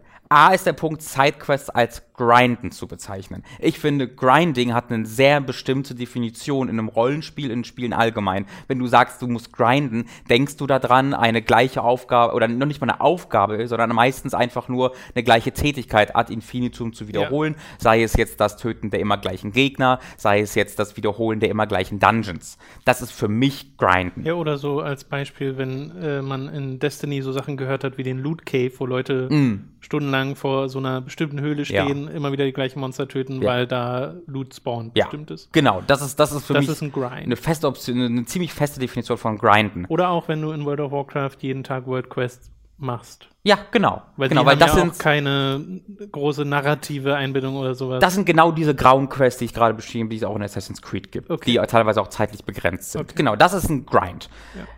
Nebenquests, die Geschichten erzählen und die du dann einmal machst und dann sind sie abgeschlossen und dann gehst du weiter zu der nächsten Nebenquest, die zu machen, ist für mich kein Grinding. Mhm. Vielleicht ist da meine Definition falsch, das irritiert, das würde mich sehr irritieren, aber dieser Vorwurf, dass das, das Erledigen von inszenierten, von durchinszenierten Nebenquests, die in keiner Form sich vor den Hauptquests verstecken müssen, grinden wäre, finde ich erstmal als Startpunkt komisch. Der zweite Punkt ist dann aber diese komplette Abgrenzung von Nebenquests. Ich muss die Nebenquests machen, ich mache gerade Anführungszeichen mit meinen Fingern, um zur Hauptgeschichte zu kommen. Diese Abgrenzung findet im Spiel in dieser Form halt nicht statt, ja. weil er, wie ich ja beschrieben gerade habe, die Nebenquests genauso inszeniert sind wie die Hauptquests. Nicht, natürlich nicht in 100% der Fälle, aber in den so in den allermeisten Fällen würde ich es behaupten. Äh, und das, weil die oftmals zu der Hauptquest werden. Du sie also als also du, du kannst dir den, den XP-Boost kaufen. Der Vorwurf ist ja, die Ubisoft will dich dazu bringen, dir den XP-Boost zu kaufen, damit du die Hauptquest machen kannst. Es ist völlig egal, ob du den XP-Boost kaufst oder nicht. Du wirst diese Nebenquests mhm. trotzdem machen müssen, weil sie zur Hauptquest gehören. Also der grundsätzliche Vorwurf, finde ich aus diesem Aspekt einfach fehlgeleitet. Ich finde, die Kritik, die man erledigen kann, ist zu sagen, dieses Spiel ist für mich zu groß, zu viele Quests muss ich erledigen, ich will eine kleine 10-Stunden-Geschichte haben, die habe ich hier nicht. Das ist, finde ich, ein, ein valider ja, Vorwurf, ja, den man machen kann. Ich selbst würde ihn nicht machen, würde aber verstehen, wenn du ihn machst den Vorwurf, den ich überhaupt gar nicht verstehen kann, ist zu sagen, das wurde gemacht, um Microtransaktionen zu verkaufen, weil das aus keinem, aus keinem Aspekt Sinn ergibt, finde ich. Ja, es ist äh, sehr eigenartig. Ich meine, es klingt so ein bisschen so, als wenn, nehmen wir mal an, die Deklaration im Spiel wäre anders und diese Sidequests, die du erwähnst, die zur Hauptquest wären, wären von Anfang an als Hauptquest gekennzeichnet. Ja. Dann wäre der Punkt ja stumm. Ja. Ne? Also Ja. der wäre ja nicht, nicht mehr valide. Ja. So. Äh, aber ich glaube, was da eher passiert ist, und bei Jim Sterling kann ich es mir vorstellen, ähm, ist so, eine, so ein Fall von, ich habe schon, bin schon vorher bei dem Fazit Mhm. und alles, was ich jetzt erlebe, filtere ich, um zu diesem Fazit zu Ja. kommen. Also ne, nach dem klingt, sage ich jetzt äh, mal, also das ist natürlich auch nur eine Vermutung, Spekulation. Ich Mhm. habe das Video nicht mal gesehen, deswegen äh, ist das gerade sehr äh, distanziert hier, aber äh, so kann ich mir vorstellen, dass man zu dem Punkt kommt, wenn es nach deinen Beschreibungen ansonsten einfach schwer Wege gibt, weil du ja dann scheinbar wirklich versucht hast, mal dich so in die Lage zu versetzen, okay, wie kann man das denn sehen? Mhm. So, äh, und das ist ja auch das, was ich vorhin, ich habe ja vorhin Jason Schreier erwähnt und dem habe ich ja im Wesentlichen auch diesen äh, Punkt-Echoen gehört, nämlich er hat das Spiel gespielt und nicht einmal an Grind oder Monetarisierung gedacht. Ja. So, weil das halt egal ist. Und als ich Assassin's Creed Origins gespielt habe, habe ich auch nicht dran gedacht. Und du auch nicht. Ja. Äh, das ist halt so ein Ding, was es nebenher gibt. Das muss man nicht gut finden oder so. Überhaupt Äh, nicht. Ich finde es halt so schade, es macht das so, dieses Ding, dass ich, das, also es macht es halt schwieriger, eher das zu kritisieren, Ja. weil, weil das das so vergiftet. Weil ich verstehe ja, dass man grundsätzlich gegen Microtransaktionen einfach ist. Und das ist ja Jim Sterling vor allen Dingen. Also das ich würde sagen, 50% ist sehr übertrieben, aber so gefühlt 50% seines Contents besteht aus, hier dieses, dieses Spiel hat Microtransaktionen, deswegen ist es übrigens das schlechteste Spiel des Jahres. Äh, ich finde halt, es macht es so schwierig, äh, sich auf eine vernünftige, eine konstruktive Art und Weise über diese Monetarisierungsmaßnahmen zu unterhalten und auch sie zu kritisieren, wenn einfach jedes, jeder Kritikpunkt darauf aus, darauf geht, okay, dieses Spiel hat Microtransaktionen, deswegen ist es das schlechteste. Und deswegen suche ich mir jetzt die Punkte, warum es so schlimm ist. Ich könnte mir halt vorstellen, dass wenn Assassin's Creed Odyssey keine Mikrotransaktionen hätte, ne? also Mhm. wir nehmen mal an, diesen Shop gäbe es nicht und es wäre einfach nur dieses Singleplayer-Ding Mhm. ohne irgendwelche Extras. Wahrscheinlich würde sich nichts am Balancing im Spiel ändern. Ich ich, das ist genau das Ding. Ich sehe das, ich sehe es auch nicht. Ich sehe nicht, wo sich was ändern würde, Ja. weil ich ja nur Geschichte spiele. Ja. Ich habe bisher nur Geschichten gespielt. Ich habe bisher nie da gesessen und einfach nur sie, fünf Stunden irgendwas wiederholt. Ich Ja. habe überhaupt noch gar nichts wiederholt in Assassin's Creed. Und das ist das, was mich so irritiert. Ich sehe hier tatsächlich nicht den Aspekt, wo die Mikrotransaktionen in das Spiel eingegriffen haben. Und ich sehe noch nicht mal den Punkt, wo Assassin's Creed sich unterscheidet von allen anderen Rollenspielen, die jemals veröffentlicht wurden. In dem Maße, dass halt die Hauptgeschichte da ist und in Assassin's Creed Odyssey, wie ich ja bereits erzählt habe, sogar sehr viel besser erzählt wird als in sehr vielen anderen äh, Rollenspielen. Ähm, aber dass halt die Welt und die Nebengeschichten, in Anführungszeichen Nebengeschichten, einen nicht minder wichtigen Teil ausmachen in diesem Rollenspiel. Ähm, das ist halt was, was mich ein bisschen beschäftigt hat die letzten Tage, deswegen wollte ich da nur noch mal drüber sprechen, auch wenn ich jetzt nicht ähm, wahnsinnig viel Neues zum Spiel wirklich zu sagen habe. Nee, das finde ich auch spannend. Also sich mal einfach so einen Kritikpunkt zu nehmen, der gerade durchs Internet so ein bisschen geht und da mal die eigene Perspektive mit einzubringen. Gerade wenn es jetzt sowas ist, was so eine Kontroverse lostritt, ähm, die dann vielleicht gar keine ist. Ja, es, also ich, ja, also offensichtlich ist es eine Kontroverse. ich finde es halt schade, weil Ja, da gab es halt andere Titel, ähm, die es mehr verdient Das hätten. Ding ist, äh, ist ja auch cool gegen Ubisoft. Ne? Es ist extrem cool, genau. Weil Ubisoft, Ubi- EA, Ubisoft darf man ja. ja. nicht mögen. Ja. Nun gut, das soll zu Assassin's Creed Odyssey gewesen sein. An für sich, äh, auch hier nochmal, du empfehlst es sehr. Sehr. Ich habe es äh, also gestern noch mal so vier Stündchen oder drei Stunden gespielt und war dort ähm, auf einer Insel unterwegs, wo ähm, also ich das ist auch so, ich kann die Hauptquest halt ganz weitermachen, aber ich habe halt so viel Spaß daran, die See, die Insel zu erkunden und dann fünf Hauptquests, Nebenquests zu finden, Ja. dadurch eine Hauptquest zu finden oder sonst irgendwas, aber allein diese Nebenquests sind halt so gut erzählt und da habe ich halt einen, äh, eine Insel gefunden, wo der Minotaur, äh, Mino, wie spreche ich, spreche ihn auf Deutsch aus? Minotaure. Mino, Minotaure, ja, wo der Minotauren, der Minotaure, Der Minotaure. der Minotaure so halb verehrt, halb gefürchtet wird, wo die laut der mythologischen Sage äh, ist der hier zu Hause auf dieser Insel und ähm, da gab es dann ein, so eine Questreihe, die dann auch tatsächlich mit dem Kultisten zusammenhing, wo ähm, Leute gesucht werden, die in einem Trial gegen diesen Minotaure an äh, sich, sich, sich ihm stellen, ja, ihn angreifen. Und das war halt so eine große, also eine, so ein Con-Man im Grunde, der dich einfach nur verarscht hat. Weil um erst dahin zu kommen, musstest du erstmal drei Pre-Trials machen, die dann nichts damit zu tun hatten, was man eigentlich machen müsste, um einen Minotauren zu besiegen, die du auch immer einfach, wo du einfach Geld bezahlen könntest, um sie nicht zu machen, ja. wo du dann auch zum Merchandising-Job so geleitet wirst und dann hast du da so einen Guide, der die ganze Zeit Sachen verkaufen will. Und das war halt super lustig, weil Cassandra einfach irgendwann super genervt wurde, einfach nur weil die diesen fucking Minotauren jetzt sehen will und alle wollen die ganze Zeit nur Dinge verkaufen und sie so ein bisschen verarschen, äh, weil es halt so eine riesige Tourismusattraktion einfach wurde, diese ganze Insel. Ähm, und das war halt eine wieder super geschriebene, super erzählte Geschichte, die dann am Ende äh, dann doch wieder ernst wurde und halt einen Zusammenhang fand ähm, zur Hauptquest. Ich habe auch mittlerweile äh, mehrere, an mehreren Stellen gesehen, wie sie das, diese, diese mythologischen Dinge in das Spiel integrieren. Das machen sie sehr viel direkter als noch bei Origins. Also sie suchen nicht mehr wirklich Ausreden, sondern hier ist das ziemlich gibt's zentraler. Einfach, die gibt's einfach, okay. genau. Aber werden halt irgendwie dann so kontextualisiert, dass es trotzdem passt. Mhm. Ähm, das also, das macht sehr, sehr viel, sehr, sehr viel Freude. Bin wie gesagt 45 Stunden drin und habe immer noch total Bock, das weiterzuspielen. Mhm. Sehr schön. Äh, ja, cooles Ding. Ich habe ein bisschen mehr Zeit die letzten Tage mit Forza Horizon 4 verbracht. Oh, cool. Immer mal wieder abends angeschmissen, um ein bisschen durch die Gegend zu cruisen. Und ähm, war ja erst sehr, sehr begeistert von dem äh, Spiel und wir haben uns ja witzigerweise auch drüber unterhalten, ne, über dieses, ne, wenn man einmal 60 FPS ist, kann man nicht mehr zurück. äh, kann man doch. Kann man doch, ja. Ja, ja, also ich habe es dann mal so immer mal wieder probiert, immer mal ein bisschen gewechselt äh, und habe es jetzt auch mal eine lange Zeit einfach im 4K-Modus mhm. gespielt, wo es halt schon noch mal eine Ecke besser aussieht. Und das ist auch kein Problem. Also es ist reine Gewöhnungssache. Ja. Also das Geschwindigkeitsgefühl kommt auch da sehr gut. Das kann über, ich so. aus, mein, aus, den Erfahrungen mit den vorherigen Spielen Eben, auch bestätigen, ja. Genau. Äh, aber ich verstehe total, dass man 60 FPS da sehr, sehr, sehr toll findet, vor allem weil es auch ein sehr smoothes Erlebnis ist in dem Spiel. Ähm, und habe halt jetzt diese, ne, diesen Anfangsding, wo sie dich durch diese vier ähm, Jahreszeiten mhm. einmal durchbringen.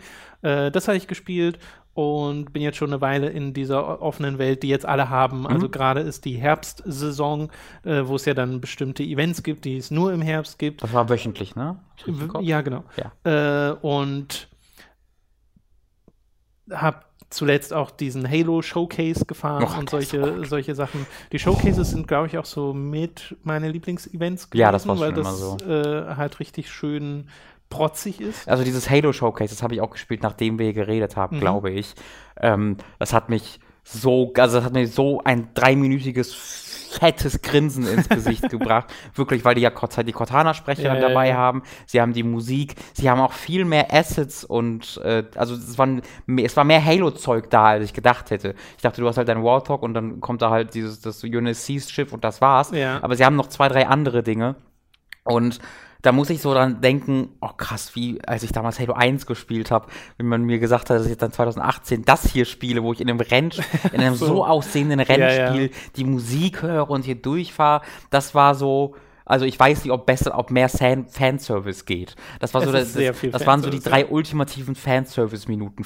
Exakt für mich gemacht. Aber auf eine schöne Art, weil du startest ja auch die, dieses Event und das erste, was du siehst, ist ja diese typische Sache, was glaube ich einfach ein Ladebildschirm maskiert, wo normalerweise bei einem Showcase-Event dein Fahrrad zu sehen ist und dann mhm das Gefährt, mhm. dem er sich stellen muss. Und ja. das ist halt mal ein Zug, mal ein Luftkissenboot. Und das wird immer sehr cool inszeniert. Ja. Und da ist es halt der Master Chief, so sein cool. Fahrer und äh, diese, wie heißt das Ding?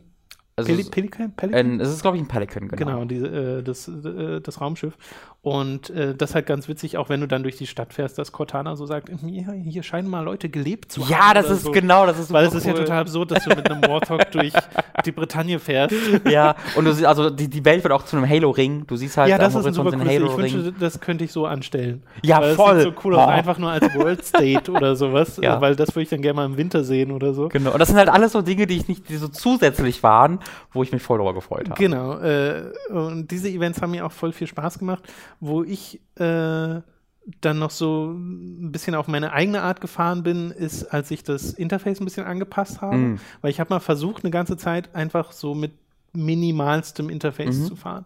Also zum Beispiel so dieses Score-System Anzeige wegzumachen, die Minimap wegzumachen, mhm. kannst ja alles modular einstellen. Äh, Spiel funktioniert nur nicht so richtig ja. ohne Minimap. Also ja. es ist sehr darauf ausgelegt, äh, dass du die hast. Während der Rennen geht's total, mhm. weil selbst bei den Offroad-Rennen hast du diese Schilder ab und zu, wo dir angedeutet wird, in welche Richtung du fahren musst. Es kann und ich spiele ja auch ohne Ideallinie, also habe auch diese Mhm. Hilfe nicht. Und da kommst du tatsächlich klar. Es, also es kann sogar in einigen dieser Rennen, das, also ich würde insgesamt voll zustimmen, diese Minimap ist schon zentraler Bestandteil Ja, ja. dieses Spiels. In einigen der Rennen, ich weiß nicht, ob es die nur online gibt, ich glaube nicht, wo du einfach nur einen Start- und Zielpunkt hast. So, keine Checkpoints dazwischen, die gibt's auch.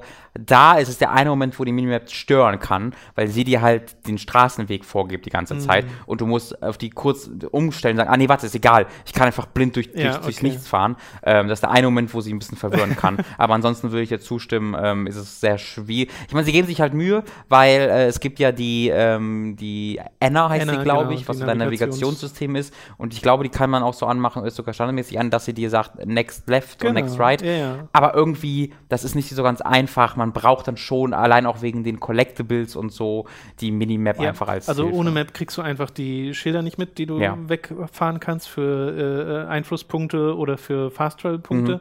Ähm, und wenn du zum Beispiel so ein Auto suchst, äh, es gibt ja immer diese Dinger, die Mhm, im Schuppen die versteckt sind, ja. genau.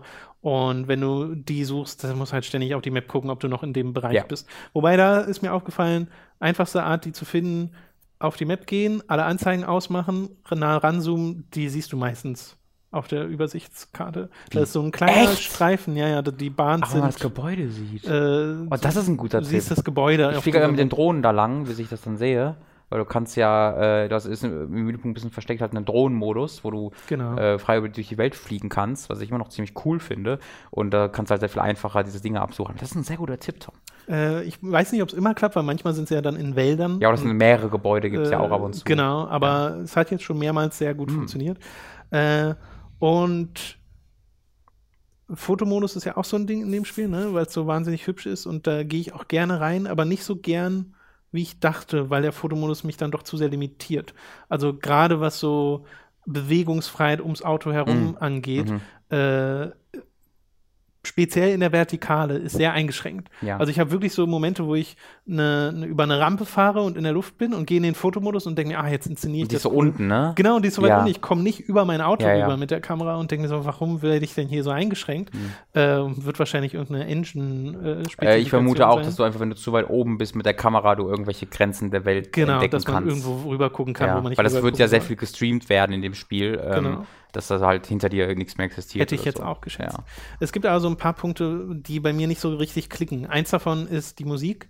Ich finde fast alle Radiosender richtig furchtbar. Das ist so richtig meins, ne? Echt? Ich finde die richtig, also so Hospital und das erste sind so richtig geil. Äh, Pulse ist das erste. Ja. Pulse kann ich noch am ehesten tolerieren Ja. von denen, äh, wo wirklich so halbwegs aktuelle Musik auch gespielt wird. Ansonsten äh, mache ich Timeless FM an, wo halt Klassik gespielt wird, weil das Du kannst auch deinen eigenen Radiosender machen. Kannst Äh, du. ich weiß nicht mehr wie, aber ähm, das geht seit dem zweiten Teil, glaube ich, dass du. okay, das wusste ich gar nicht. ich, vielleicht musst du da irgend, du musst auf jeden Fall irgendeine App halt auf der Xbox benutzen, Ja. aber du kannst deine komplett eigene Musik da reinmachen. Ja. Ja, das wäre dann auf jeden Fall eine Option für mich. Ja. Timeless FM mag ich aber an für sich gern. Da ist übrigens auch der Halo-Track mit Mhm, in der mhm. Rotation. Deswegen habe ich den schon vor dem. Showcase-Event gehört und ich hatte auch den Warthog schon vor dem Showcase-Event. Ja, der Moderator Äh, von Timeless ist sehr, sehr lustig. Ja, ja. Weil er einfach so ein äh, Old Man Yelling at Clouds ist, der so er gar, der so gar nicht versteht, was er alles soll. Das mag ich an und für sich sehr gern, dass es wirklich Radios sind. Ja, und das sind so richtig gute Radiomoderatoren. Ähm, nicht, also ich weiß, ich kann nicht über, über, alle Sender äh, reden, aber das ist eines der ganz wenigen Spiele, wo sich Leute wirklich so anhö- anhören, als ob sie spontan reden und reagieren. Und manchmal so, äh, ah nee, ich habe gerade was anderes gehört. Mhm. So, das ist ja sowas, was so ein FIFA oder F1 Spiel, finde ich, nie hinbekommt. Das hört sich immer abgelesen an. und das sind so Radiomoderatoren, die sehr viel, sehr spezifisch für die aktu das, was du gerade aktuell machst, eingesprochen haben. Das wollte ich auch gut gerade sagen, dass es wirklich auf jedem Sender dann aktuell kommentiert wird, wenn irgendwie Ja. gerade ein Showcase-Event mit Motorrädern stattfand Mhm. oder sowas. Äh, super, super Ding. Und was bei mir nicht so ganz greifen will, ist, ähm, und das ist, glaube ich, mein bisher größter Kritikpunkt an dem Spiel, ist das Progressionssystem. Mhm. Weil du bekommst ja Credits und du bekommst Einflusspunkte, Mhm. was so ein bisschen deine Erfahrungspunkte sind in dem Spiel. Äh, und du hast für jedes Auto Skillpunkte, die du benutzen kannst, um bestimmte Sachen freizuschalten, dass irgendwie der Score-Multiplier höher geht oder äh, so ein Kram. Oder halt einfach nur so Wheel-Spins, weil du hast ja dieses Glücksrad-Ding, was du ab und zu freischaltest. Äh, und das ist ja der bisher Hauptpunkt gewesen, über den ich auch neue Fahrzeuge bekommen Mhm. habe. Äh, Und ich habe halt momentan nach, weiß nicht, knapp zehn Stunden oder wie viel Zeit ich jetzt da reingesteckt habe, irgendwie über 30 Fahrzeuge. Mhm. Und die meisten davon sind mir aber total egal. Äh, und dieses, also äh, ich, ich weiß gar nicht, was es genau ist. Ich denke halt an so Sachen wie das erste Need for Speed Underground. Da hast du einen Wagen und den rüstest du die ganze Zeit auf und der wird dann besser und du identifizierst dich so ein bisschen damit. Mhm. Das ist so dein Charakter so ein bisschen. In Forza funktioniert das ja anders, das geht ja eher um den Sammelaspekt. Du ja. hast ganz viel Auswahl ja. und die fahren sich ja auch unterschiedlich und so. Aber irgendwie klickt das bei mir nicht so richtig. Also ja, man ich, muss halt eine gewisse Autoaffinität genau, vorausgesetzt. Ich, ich glaube, das geht mir so. da so ein bisschen verloren, weil äh, ich finde jetzt auch bestimmte Autos sehr, sehr hübsch oder habe dann Spaß, in einem sehr, sehr schnellen Auto zu fahren und so, aber äh, kenne mich halt überhaupt nicht in Details mhm. oder so aus oder habe jetzt auch nicht dieses, oh, ich will unbedingt dieses Fahrzeug haben, wie geil, hoffentlich kriege ich das irgendwie mal in einem Wheelspin oder hol's mir im Ingame-Auktionshaus oder so. Äh, das, das fehlt mir halt so ganz. Aber was denn mal in der Autoshow einfach so ein bisschen drin, also einfach so ein bisschen gebrowst und ein paar Sachen gekauft? Ich habe mir auch schon mal Sachen gekauft. Okay, weil das, das, Auktionshaus ist ja nur eine der Sachen, ne? Genau. Das, genau. Das, ja, das finde ich du hast halt einen normalen Händler. Genau, du kannst, es gibt quasi ein eigenes Ebay, gibt es nur für Forza, ja. wo du halt deine eigenen Autos, die du selbst upgradest, online reinstellen kannst ja. äh, und dann andere bieten. Das finde ich immer noch ziemlich cool. Ähm, allgemein, das kannst ja, das ist so ein bisschen die Sache beim, also ich will erstmal einen Punkt zu Ende bringen, Entschuldigung. Nee, äh, okay, dann äh, mache ich das erstmal zu Ende. Ja. Bei mir hat es halt in diesem in sich geschlossenen Ding, wo du durch die Jahreszeiten gegangen bist, noch funktioniert, weil mhm. du da immer den nächsten Showcase mhm. angezeigt bekommen hast und da wurde dann gesagt, so viel Influence brauchst du noch. Und ne, das war so sehr eindeutiges Ziel, auf das man hinarbeitet und das gibt es jetzt nicht mehr, sondern ich mhm. bin frei und muss halt selbst sagen, okay, ich fahre jetzt einfach, weil das Fahren Spaß macht. Ja. Und das Fahren macht auch Spaß. Ja. Und in der Hinsicht funktioniert das Spiel auch noch nach wie vor und ich sehe, wie es ein gutes Spiel ist. Also ich will jetzt gar nicht das äh, so sehr gegen äh, Forza aufbringen, weil ich halt immer noch gerne Zeit in diesem Spiel verbringe. Ja. Äh, aber nur eben das Progressionssystem, wenn ich es mir so anschaue, wenn ich so versuche darüber nachzudenken, okay, was funktioniert da bei mir und was funktioniert nicht bei mir. Und bei mir funktioniert nicht dieses ständig einen Wheelspin zu bekommen, mhm. ständig random auch ein Kleidungsstück zu bekommen. Ja, das, das, das, ist mir super Das egal. ist halt neu, das ist Blödsinn. Ja, ja, warum man sich dann Avatar, vor allem die sehen auch alle furchtbar aus finde ich. Echt, also die fast, Avatar? Fast alle. Ganz viele haben so komische Augen. Das ist so dieses Andromeda-Phänomen, wo, die so wo die so aufgerissene Augen haben. Ja. Äh, äh, so die Hälfte der Charaktere zumindest. Äh, fällt mir bei den Männern mehr auf als bei den Frauen hm. in dem Spiel. Ja, die Männer habe ich gar nicht angeguckt, weil ich wusste, ich will keinen von euch. Kann, ja, ich kann, kann, ich aber verstehen, weil die sehen alle komisch aus. Eine von denen sah aber genau aus wie ich. Das weiß ich noch. Ich habe einen gesehen, oh, das sieht nee, nicht genau aus, aber das, das könnte ich okay. so tun. Einer sah aus wie John, eine Mischung aus John Oliver und Zach Braff der oben in der Mitte. Oha. Äh, naja. ähm, Man kann jederzeit wechseln, was ich aber lustig finde.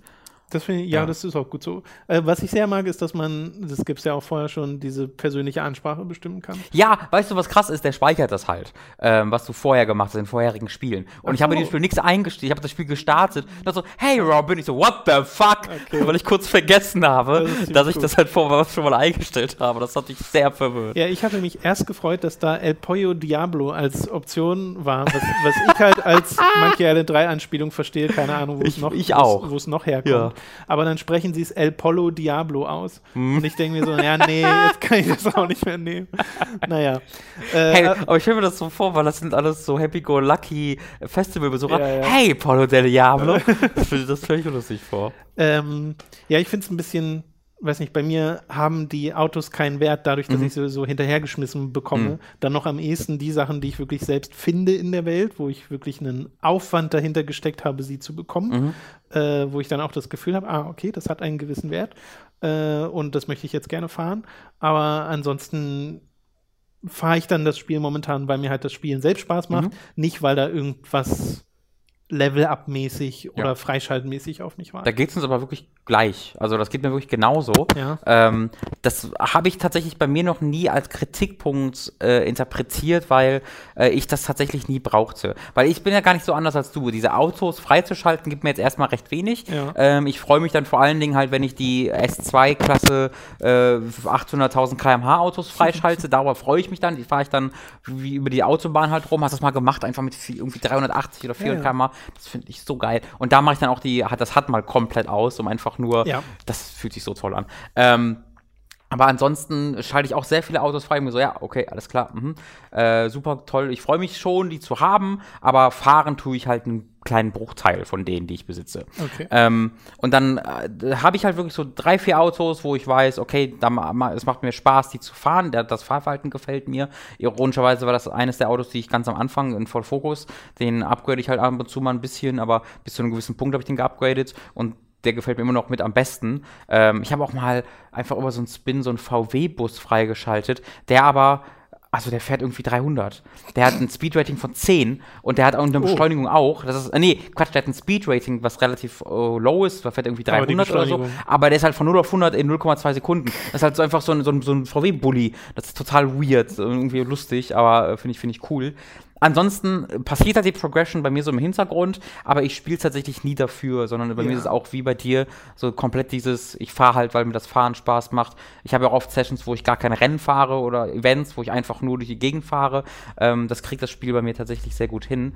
Äh, ich habe noch gesehen, wo ich letztes Mal nicht darüber gesprochen habe, diese Stunt-Story-Missionen sind super cool. Die sind schön, ja. Ähm, da habe ich erst zwei von gemacht ähm, und die zweite war einfach nur, du, hier fährst jetzt einfach mit diesem alten Rennauto durch, genau, die, durch ja. die Gegend und das fand ich halt, was ich auch sehr cool fand, bin dann mit 300 vor der Wand gefahren und meinte, aber pass bitte auf, keine Kratzer zu bekommen.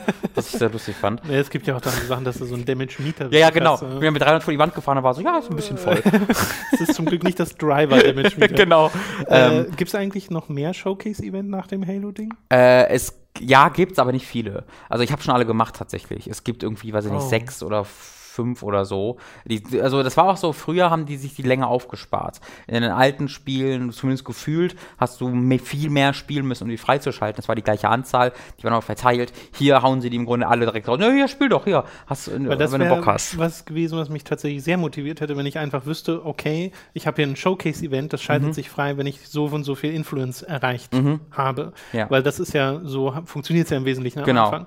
Und, ähm, also es gibt noch zwei, glaube ich, danach. Hm, schade. Ja, also ähm, ich, ich, ich verstehe das auch, weil die wirken halt sehr aufwendig. Ja, klar. Also, also das ist halt wirklich so ziemlich, also die, die so als abgekapselt von allem anderen sind, glaube ich, die coolsten Spielmomente, die ich je in Rennspielen hatte. Weil die, die finde ich wirklich, also gegen diesen obwohl, nee, Ding hast du noch nicht. Also es kommt noch ein, wo ich wirklich dachte, so, ihr habt doch, ihr habt doch geraucht, Alter, wie könnt ihr denn das machen? Aber auch das allererste mit diesem fetten Hoverboard, was halt irgendwie sieben Kilometer groß und hoch ja, ist, ja. das finde ich halt so cool. ähm, aber das, das, das stimmt, die, ähm, da, da will man dann immer noch deutlich mehr von haben, als man eigentlich hat. Und ansonsten hat man vor allen Dingen halt Rennen. So, du fährst jetzt ein Rennen, das war's. Genau. Ähm, und äh, die Progression ist dann nicht so wirklich das, was einen packen kann. Äh, ich kann dir sehr empfehlen, falls du noch nicht gemacht hast, mal äh, zumindest in den Online-Modus reinzugucken, mhm. weil der ist halt ein bisschen anders als bei anderen Rennspielen. Der ist nicht so wirklich auf ja, Competition ausgelegt. Du hast ja auch diese ne, Playground-Dinger, wo du einfach nur RAM oder hier King of the Hill spielst oder so ähm, und wo du auch immer genug Punkte bekommst. Und das sind ja auch auf Team, äh, eigentlich sind es sogar fast immer Teamaufgaben, wo du mhm. halt die, die acht gegen die anderen acht spielst. Ähm, was mir halt sehr viel Freude gemacht hat. Ja, aber wie gesagt, ich würde bei nichts widersprechen, was du gerade, was du gerade gesagt okay. hast.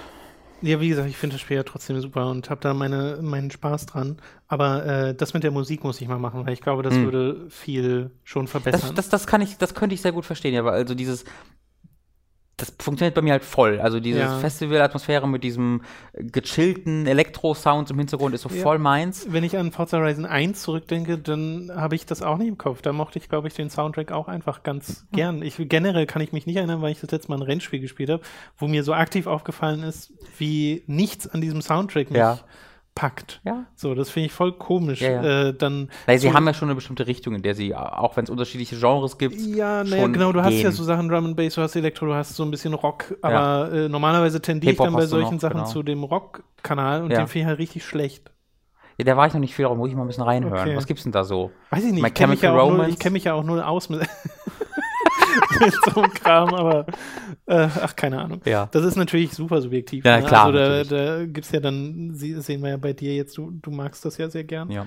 Äh, aber zu Klassik fahren ist sehr lustig, mhm. aber ich auch ab und zu. nur eine bestimmte Zeit lang. Ja.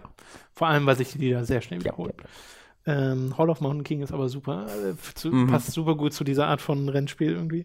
Gut, ich habe noch ein wenig Mega Man 11 gespielt. Mhm. Äh, bin noch nicht durch, habe aber schon die acht Robot Master äh, besiegt und bin jetzt in dem Stuff, der dann danach passiert. Und hatte ja äh, in der letzten Woche über die Demo ein bisschen geredet, wie hammerhart ich das Spiel da fand und dass ich Mega Man 2 vorher durchgespielt habe, aber nur mit äh, dem Speichersystem der Legacy Ja. Collection, weil ohne das hätte ich es quer durchs Zimmer gefeuert vor Frust. Äh, und bei Mega Man 11 gilt quasi das Gleiche. Das ist ein Spiel, was mich extrem frustrieren kann. Mhm. Also ich kann gar nicht mal so genau mit dem Finger drauf zeigen und sagen, was ist jetzt an diesem Spiel im Vergleich zu anderen Plattformern so anders. Okay, ich glaube, das, mich- das musst du bei Time to Rise spielen, weil ich will dich ehrlich mal so richtig frustriert sehen. dass mich so das ist was, was ich viel zu selten se- sehen Naja, bekomme. also wenn ich sage, das frustriert mich mega, ich bin ja dann auch niemand, der irgendwie Sachen durch die Nee, schmeißt aber du bist halt so ein bisschen, mm, das mag ich. Ja, passiv-aggressiv. Ja, genau. Aber äh, das auf dem normalen Schwierigkeitsgrad konnte ich das nicht so lange spielen. Hm. Da habe ich so die Blockman-Stage gemacht, weil ich ja kannte aus der Demo, die kenne ich schon halb auswendig. Äh, und dann ist sie auch kein Problem mehr. Aber die anderen Stages, da, ne, da gehen mir dann die Leben aus und du kannst dir dann zwischendrin natürlich wieder welche kaufen. Generell sind ja Mechaniken im Spiel, Mhm. dass du auch so äh, bestimmte Schuhe als Item kaufen kannst, verbraucht, äh, Verbrauchsitem, die dich dann einmal schützen davor, in Spikes zu fallen, Mhm. weil sowas wie Spikes in dem Spiel sind halt ein Instant-Tod. Ja. Und dann wirst du zum letzten Checkpoint gesetzt und es gibt nicht so wahnsinnig viele Checkpoints. Und die Level sind wohl sehr lange in den Levels. Die Levels gehen auch eine ne? Weile, Ja. genau. Und ähm, wenn halt alle Leben aus sind und du halt mehrmals irgendwie in die gleiche Falle getapst bist, dann fängst du halt das ganze Level von vorne Ja. Oh, und das fand ich so zum Kotzen. Ja. Und dann habe ich das Spiel halt auf Casual gestellt. Mhm. Und da finde ich es tolerabel, aber, Das wäre die viel bessere Schwierigkeitsgrad. Tolerabel. aber, aber es gibt halt immer noch diese, ne, also die Gegner machen weniger Schaden. Das, das ist das, was ich am, was ich ich stelle am mir gerade den Launch-Trailer vor mit Zitaten von, von, von Outlets. Tolerabel. ja, äh, da, da gibt es immer noch die Instant Death Fallen, also Hm. diese Spikes oder so. Und Mega Man ist ja ein Spiel, was so Sachen macht, ne? Du hast so einen Szenenübergang, äh, springst in so ein Loch rein, was dann nach unten geht. Die, die, der Bildschirm scrollt nach unten in die nächste. Ja. Und wenn du einfach nur fällst, ohne sofort was zu drücken, fällst du halt in Spikes und Ja. bist tot. Ja. So, also du musst sofort reagieren. Und vom Timing her kann, also wenn man das weiß und bestimmt auch schon, wenn man alle Mega Man-Spiele bis hierhin gespielt hat, denkt man sich wahrscheinlich so, ich kenne doch eure Tricks schon. Mhm. Und für den ist das dann gar kein Problem. Für jemanden wie mich, der nur Mega Man 2 auf Billo Safe State Variante durchgespielt hat. Also ich glaube, vielleicht ist es so ein bisschen dieses Konzept des Level Designs, was auf Try and Error zu gewissen Maßen angelegt Ja. ist.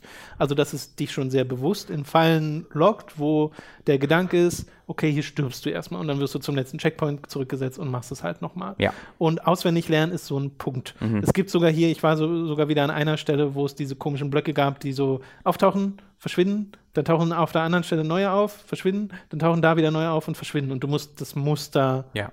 Lernen, um genau im richtigen Moment da drüber zu springen. Macht das jetzt nicht ganz so krass, also es sind dann zwei, drei Stellen und dann hast du es hinter dir. Aber ich weiß jetzt natürlich nicht, ob es nochmal später kommt in den Wily-Levels.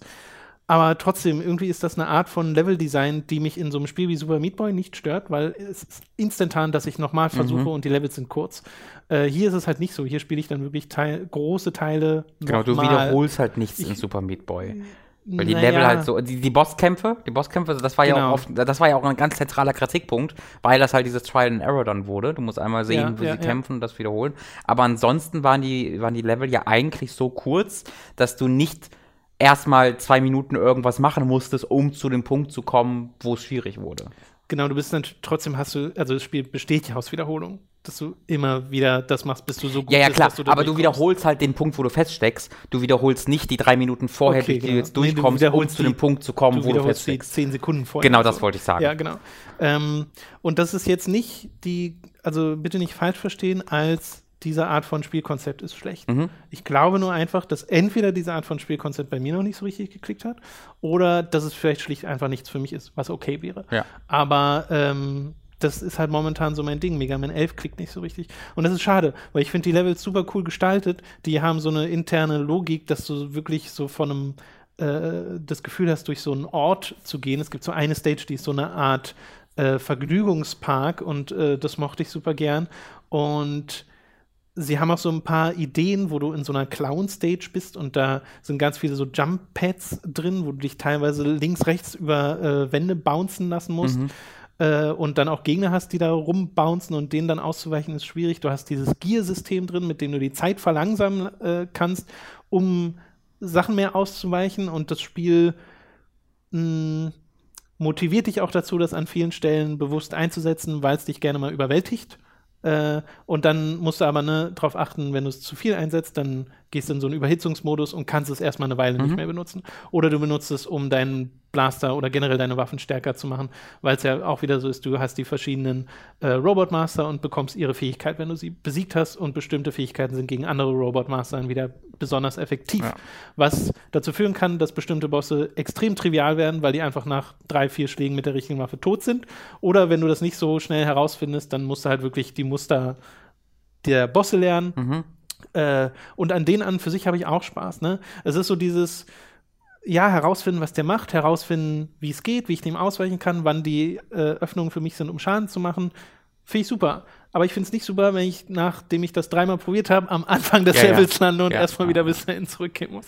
Und ich glaube, das ist das, was mich so ein bisschen wurmt, trotz der Sachen, die es im Spiel gibt, äh, die einen das erleichtern und die ja dann bei mir auch dazu geführt haben, dass ich äh, das Spiel dann bis hierhin doch relativ frustlos noch erleben durfte, äh, finde ich irgendwie auch ganz nett, dass es diese Elemente dann gibt. Und ich glaube, das haben sie auch so ein bisschen in den Legacy-Editionen erkannt, ne? Mhm. Wo sie so gesagt haben, wir geben euch halt das Safe-System. Ja, und eine Rückspulfunktion sogar, ne? Ja, oder solche ja, ja. Sachen, damit du eben das ein bisschen zugänglicher machst, ja. als es früher war. Ich habe ja eine ähnliche Feststellung auch bei Mega Man X gemacht, dann die Legacy Collection. die haben wir ja auch beide. Auch gemacht. Ähm, ja. Die, da habe ich ja, weiß ich nicht, ich habe die ersten drei reingespielt und dann auch in die letzten nochmal, die alle nicht so gut sein sollen, die, wo ich finde es so faszinierend, diesen Weg, den Mega Man X gemacht hat, weil das einfach so völlig diese grafische Entwicklung oder De-Entwicklung, wie man das nennen möchte, Regression könnte man das fast schon nennen, Sehen die es durchmacht. Sehen schlechter aus, oder was? Ja, es geht ja zu, es geht ja dann in den 3D-Look über, über und das ist halt der frühe 3D-Look, oh, der okay. so so kacke aus. Also die, die Mega Man so 6, ich glaube es sind so 6, 7, 8, die sehen so richtig scheiße aus teilweise. ich glaube 8 geht wieder, aber ein, ein, ein zwei die sind so richtig furchtbar. Also die Ex. Ähm, genau. Ja. Äh, und die wurden halt auch spielerisch echt schlecht von dem, was ich, da kann ich nur auf die, auf die Meinung von Mega Man-Fans zählen, aber es gibt da so, also die zweite Legacy Collection, da machen sich Leute sehr oft drüber lustig, weil es quasi exakt diesen Cut gab, wohl bei Mega Man X4, wo sagt, okay, jetzt werden die leider scheiße und die wurden quasi alle in die zweite Collection gepackt, aber dann gibt es da auch wieder ein, zwei, wo sagen, nee, das ist eigentlich dann doch wieder ein guter. Ist eine interessante, mhm. interessante äh, Diskussion, in die man da mal reingrätschen kann. Und da habe ich die halt auch gespielt und mich sogar darauf gefreut, irgendwie so in einer Stunde mir sagen müssen, du, so richtig Spaß macht dir mir das gerade nicht, ne? Also weiß ich nicht, dieses Plattformer sind ja ein großes Ding für mich, aber dieser Fokus auf den Fernkampf, war ja schon immer sowas, was mir auch im Metroid nicht so das richtig gefallen hat. Genau, das funktioniert bei mir nicht so ganz. äh, diese One-Shot-Kills bei Spikes, dass man, ja, das, das mag ich nicht so ganz. Und dann das neu starten, das auswendig lernen, äh, das sind alles so Sachen, die mir nicht funktioniert haben. Und trotzdem renne ich seit zwei Monaten in mir mit dem Wunsch herum, ich will die Ex-Spiele weiterspielen. Und ich verstehe nicht wieso, weil Spaß macht mir das nicht. Aber irgendwie habe ich in mir diese Neugierde, die selbst zu spielen. Und also das ist komisch. Auch bei Mega Man 11 ist jetzt so ein zusätzlicher Punkt bei mir. Ich finde das Spiel an und für sich super charmant. Mm, ja. Ich liebe Sieht den Look aus. von Mega Man. Mhm. Ich mochte das schon bei den alten Spielen. Ich mag es bei den Ex-Spielen. Äh, und ich spiele gerade für Late to the Party ein Spin-off der Reihe, äh, was mir richtig viel Spaß macht, wo ich auch extrem verzaubert bin, mhm. einfach davon, wie äh, sympathisch dieses Spiel einfach ist und dieses Universum ist. Äh, und das auf der Ebene funktioniert es total, aber ich habe eben auch diese Sache mit dem Auswendiglernen, was einfach nicht so ganz meins ist, zumindest in der Form, wie es Mega Man macht. Ähm, Wobei X, wenn ich mal mehr Safe States benutze, das wahrscheinlich auch ginge. Ja. Weil das hilft mir enorm. Einfach zu sagen, okay, ich speichere halt einfach alle paar Sekunden. Ja, ja, ja.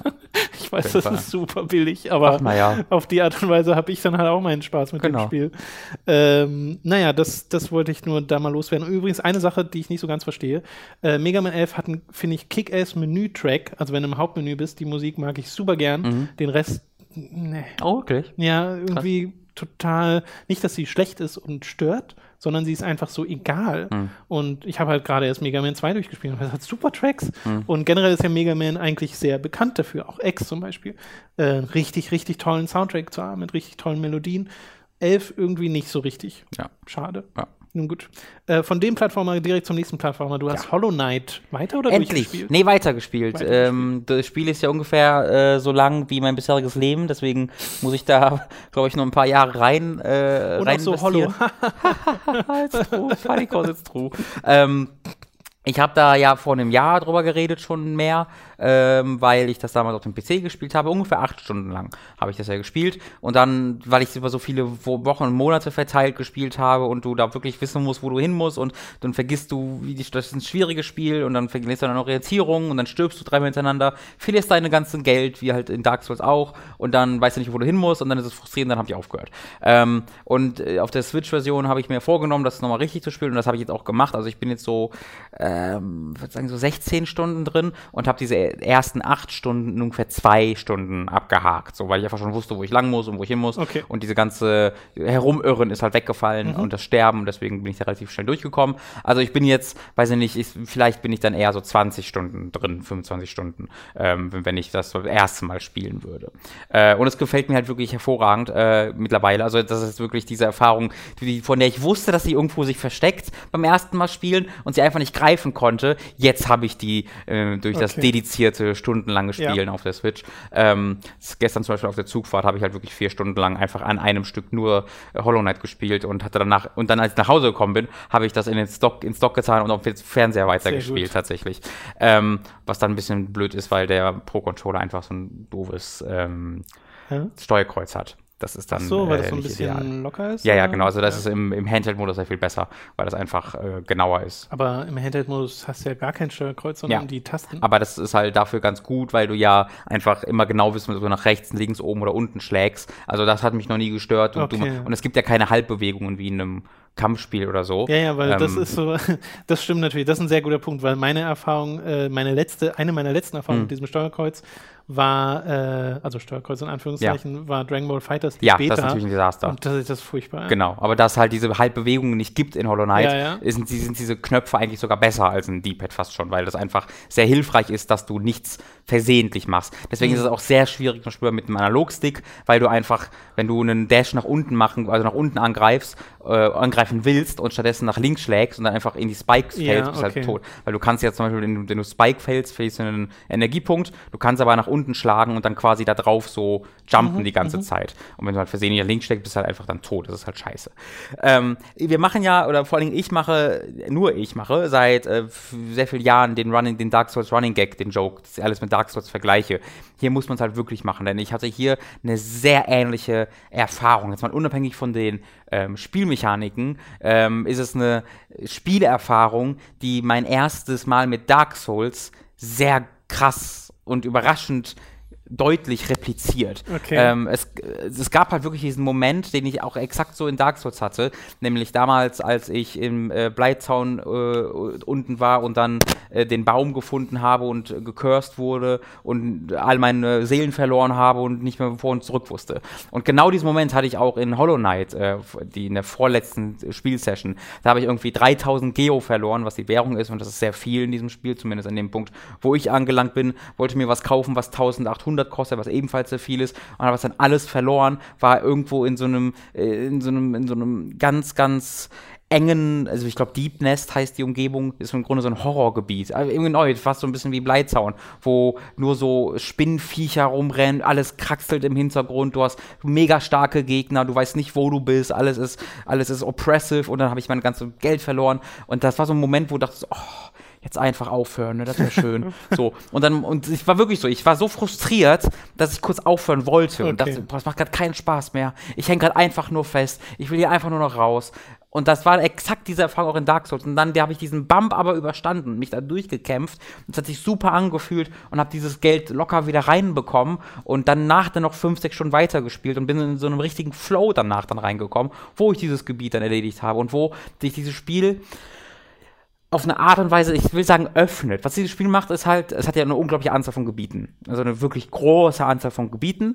Aber du gehst ja auch ganze Zeit zurück in alte Gebiete. Und mhm. was dieses Spiel halt macht, ist auf eine ganz wunderbare Art und Weise, diese alten Gebiete immer wieder neu befüllen mit Inhalten, mit Charakteren, mit Herausforderungen, die du entweder vorher wie in einem klassischen Metroidvania einfach, wo du keinen Zugang drauf hattest, aber wo du auch einfach erzählerisch Items bekommst, die dir neue erzählerische Möglichkeiten in diesen alten Gebieten geben, dass du irgendwie, irgendwie Sachen gesehen hattest, einfach nichts damit machen konntest und dann siehst du halt stattdessen jetzt NPCs da sitzen zum Beispiel okay. und die haben dann aber eine erzählerische ähm, eine erzählerische Relevanz auch. Und dann auch in diesem Punkt ist es extrem krass Dark Souls, dass es dir die Geschichte hm. wirklich nur so total, dass es dir die Geschichte A sehr ungefähr nur erzählt, aber B, das ist eine Stärke von Dark Souls, die halt oft vergessen wird, eine großen Cast an super sympathischen oder zumindest interessanten Charakteren hast, die aber diesen, diese, dieses Interesse aufbauen mit nur drei, vier Sätzen, die du von denen hörst. Mhm. Die reden alle nicht viel und trotzdem glaubst du die zu kennen. Und das macht Hollow Knight ebenfalls sehr, sehr gut. Du hast so einen Cast von Charakteren, die du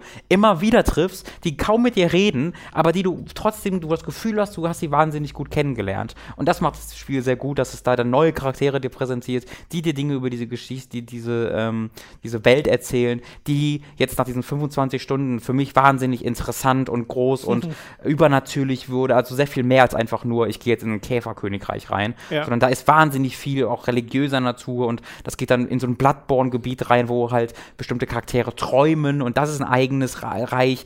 Wird wahnsinnig interessant, hat dann sogar an bestimmten Punkten so lineare Sektionen, die du dann freischaltest, wo du dann durch musst. Es hat so Bosskämpfe, die ich super cool finde, weil sie mehr Platforming-Sektionen sind. Ähm, Jetzt gar nicht so, dass einfach nur gesagt, hier am Ende ist ein Typ und du musst jetzt eine schwere Plattforming-Sektion durchstehen, um zu dem zu kommen, da ist ein Bosskampf. Gibt's auch. Aber ich hatte gestern einen Bosskampf, wo ähm, der Typ einfach nur, das war so ein, ein, großer Raum, wo unten links und rechts Spikes waren, wo, die du nicht treffen durftest, und dann halt viele Plattformen. Und in diesem Raum konntest du nicht sehr weit sehen, es war dunkel. Und was dieser Boss gemacht hat, ist sich einfach nur an verschiedene Sektionen in diesem Raum zu teleportieren und er hat gesungen. Du musstest dann anhand seiner Gesänge rausfinden, wo er gerade ist, aber der war nie länger als 10 Sekunden an einem Ort, also es war sehr schnelles, okay, bis dahin mhm. muss dahin, dann musst du aufpassen, dass du die Plattform nicht verpasst, weil sonst in die Spikes fällst und zusätzlich hat er keine Attacken wirklich, sondern das, was es einfach gibt, sind von links und rechts kommen so Geisterwesen in das Bild geflogen, einmal so einfach von rechts und rechts durch das Bild durch, aber in so einer Wellenform, also die fliegen so hoch, runter, ja, hoch, runter. Wie Medusen bei äh, ja, ja, so ein bisschen, also ist, ich, da habe ich jetzt nur begrenzte Erfahrungen mit, aber ich glaube, die waren relativ also du konntest nicht so recht abschätzen, wo die hinflogen, oder? War das nicht so, dass die relativ, dass, dass deren Pattern so ein bisschen, wow, ich bin jetzt hier naja, und da war? Du bist ja, die kamen ja nicht in einem statischen mhm. Screen, sondern während du von links nach rechts gekommen mhm. bist, in ich weiß nicht wie regelmäßigen Abständen, ja. aber oft auch mehrere, aber genau in diesen Kurven. Ah, okay, ja, dann ist es doch sehr ähnlich, nur dass es, äh, also die waren relativ langsam, mhm. du konntest gut darauf reagieren, aber das war es im Grunde, dass du halt durch diesen Raum wahnsinnig schnell reagieren musstest, wo ist er gerade, die, die, die, Plattform hat, aber dann zusätzlich noch diese Geister hattest, denen du auch ausweichen musstest, was dann ein total anspruchsvoller Bosskampf war, der aber so anders war als ja. andere 2D- Plattform-Bosse, die ich bisher hatte. Oder, weil, oder nicht Plattformer, weil Hollow Knight hat einen großen Fokus aufs Kampfsystem. Ich bin da wirklich sehr, sehr begeistert von gerade. Von der, das ist atmosphärisch wahnsinnig stark, die Musik bleibt hervorragend, die Geschichte hat mich mittlerweile gepackt, die Charaktere sind hervorragend. Ähm, es gibt, also du rennst halt viel rum, das bleibt durchs Spiel, dass du einfach sehr, sehr oft durch die gleichen Umgebungen rennen musst, obwohl es natürlich ein Schnelltransportsystem auch hat, aber ähm, die sind halt in so geringem Maße verteilt, dass du dann schon oft einfach durch bekannte Umgebungen nochmal durchrennen musst. Erneut was, was ebenfalls auch Dark Souls äh, so ein bisschen auszeichnet, Anführungszeichen. Ähm, und mein größter Kritikpunkt am Spiel ist, dass es nicht genug Map-Markierungen gibt. Vorhin gibt es schon viel, also es markiert schon mhm. echt viel in der Map und die musst du ja auch kaufen, was finde ich ganz interessant ist. Also es gibt so ein bestimmtes Upgrade System später, wo du bestimmte Bäume finden musst. Und äh, um halt diese Bäume auf der Map markieren zu können, musst du dir erstmal den Baumpin bei dem Map-Laden kaufen, was ich ganz interessant finde. Aber es gibt halt viele Stellen, wo du es gibt einen Upgrade, das du später findest, wo du später durch den Boden durchbrechen kannst an bestimmten Stellen, wo der Boden halt brüchig ist. Okay. Äh, und das Spiel markiert dir nicht, wo der brüchige Boden ist. Ähm, und da komme ich dann halt an Stellen, wo ich dann tatsächlich, ich bin dann zweimal an eine Stelle gekommen, wo ich einfach nicht wusste, wo ich jetzt hin soll. Ja. Wo es halt so viele Punkte gab auf der Map, die ich noch nicht bereist habe, wo ich aber wusste, da bin ich nicht weitergegangen, weil ich nicht weiter konnte und ich wusste nicht, bei welchem, die, bei dem, welchem einem dieser Durchgänge der ist, für den ich jetzt die neue Fähigkeit habe. Das heißt, was ich hätte machen müssen, ist zu all diesen Dingen nochmal rennen und dann, ah nee, hier brauche ich das, was ich noch nicht habe, das, was ich noch nicht habe. Ah, hier ist das eine, was ich schon habe. Und da gucke ich dann halt lieber nach, wo jetzt der eine brüchige Boden ist. Das kann ich verstehen, ja. Selbst ähm, markieren ja. kannst du es auch nicht, ne? Ähm, man hat tatsächlich, also es wurde danach ähm, in so Upgrade, in so äh, DLCs, die ja kostenlos alle sind, kam später eine, eine eigene Marker dazu, die du auch kaufen so. kannst. Aber die sind einfach so farb die haben ja so Farben, jetzt nicht wirklich Symbole. Ähm, da ist es mir schwer gefallen, dann selbst die Übersicht zu behalten, tatsächlich. Wo okay. ich mir dann wirklich dachte, okay, das dafür. Ähm, aber da gibt es zumindest eine leichte. Ja, man Hilfe, kann sich ein bisschen selbst Abhilfe schaffen. Genau. Okay. Aber da, deswegen, da habe ich halt zweimal nachgeguckt, wo muss ich jetzt sagen, okay, da lang, okay, habe ich jetzt kein schlechtes Gewissen bei gehabt. Ähm, da ist es mir dann wichtiger, dann eher weiter Spaß an dem Spiel zu haben. Ist ja aber eigentlich ein typisches Metroidvania-Problem. Also, das kenne ich ja aus den Metroid-Spielen teilweise auch, dass du halt dann an einer ganz bestimmten Stelle weiterkommen musst. Und das hast du mal gesehen, ja, vor hm. zehn Stunden oder so. Und das Spiel erwartet, dass du es dir auch gemerkt hast. Es gibt halt aber, es gibt ja auch viele Metroidvanias, die es dir markieren. Das ist halt mein ja, ja. viel lieber. Also es ist auch, auch eigentlich lieber, ja. ein modernerer Trend, das zu markieren. Ja, also das finde ich, das, das macht das Spiel einfach besser, weil es bei mir diesen Zwischenschritt zwischen, oh, ich gehe kurz im Internet gucken, rauslöst. ja, ja. ja. Naja, oder halt, also die Alternative wäre dann halt frustrierend alles nochmal abgehen.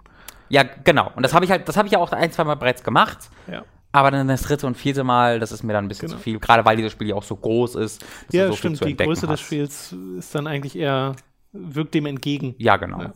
Nun gut, aber, aber wirklich sensationell, also wirklich ein sensationelles Ich wollte gerade sagen, das klingt doch sehr, sehr, sehr, sehr ja, schön. Ja äh, was Hollow Knight da macht. Und das, obwohl es eigentlich ein Spiel vom letzten Jahr ist. Äh, genau. Äh, es ist auch so ein bisschen das, was mich gerade. Ich habe eigentlich jetzt schon länger auf den Valkyria Chronicles 1 Release auf der Switch gefreut und auf äh, The World Ends With You, was ja am Freitag kommt. Ähm, und freue mich immer noch sehr äh, drauf. Ähm, ich werde ja Freitag ein bisschen länger im Zug sitzen. Mhm. Ich hoffe, dass es dann schon draußen ist, weil werde ich es mir direkt holen.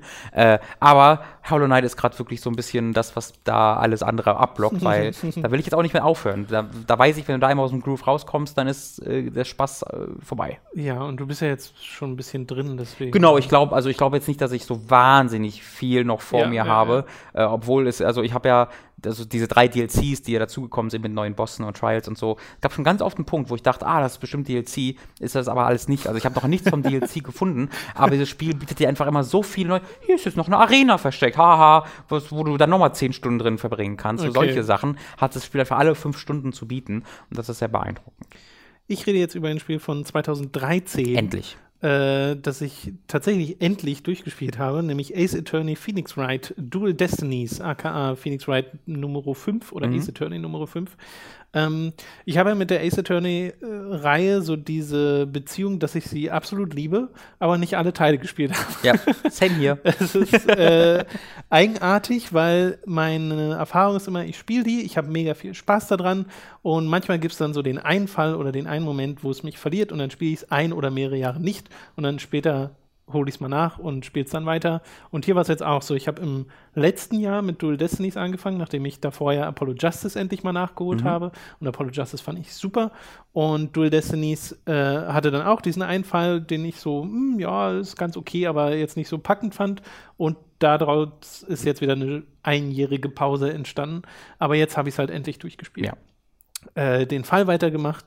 Und es gibt genug Mechanik in dem Spiel, dass du dir im äh, in der Akte angucken kannst, worum es ging, hm. so welche Charaktere haben daran teilgenommen. Du guckst dir deine Beweise nochmal durch und dann ist das auch alles wieder so zurückgekommen, was man machen sollte. Und generell gehört Dual Destinies nicht zu den schwereren Phoenix Wright hm. Spielen. Ich würde sogar sagen, es ist ein Kritikpunkt an Dual Destinies, den ich habe, dass dieses Spiel meist so verläuft, dass äh, sich eine Situation ergibt im Gericht und du dir denkst, ah, genau, es ist bestimmt dieses Beweisstück mhm. und das passt gerade nicht zu dem, was der gesagt hat. Und die nächsten drei Sätze sind Phoenix Wright, der sagt, ah, es ist bestimmt dieses Beweisstück, ja. das nicht zu dem passt, was er gerade gesagt hat, oder es wird zumindest sehr genau angedeutet, was gerade der Widerspruch ist. Und da fühle ich mich so ein bisschen für dumm verkauft, mhm. weil ich mir so denke, da hätte ich, da bin ich, da bin ich selbst drauf gekommen und dieses Spiel erklärt es danach dann trotzdem nochmal. Also ich habe das Gefühl, da überlässt es relativ wenig den Spielern an manchen Stellen. Äh, dafür im Umkehrschluss sehr wenige dieser Punkte, wo ich so denke, was willst du gerade von mir spielen? Das wollte ich, das wollte ich auch erwähnen. Also das ist halt was, was ich so zentral im Kopf habe bei Ace Attorney, ja. dass es einfach so auf die Stellen gab, wo was? Und ich war halt schon drei, drei ähm, Argumente weiter, aber ja. der wollte immer noch, dass ich das, was ich schon seit zehn Stunden raus habe, beweise.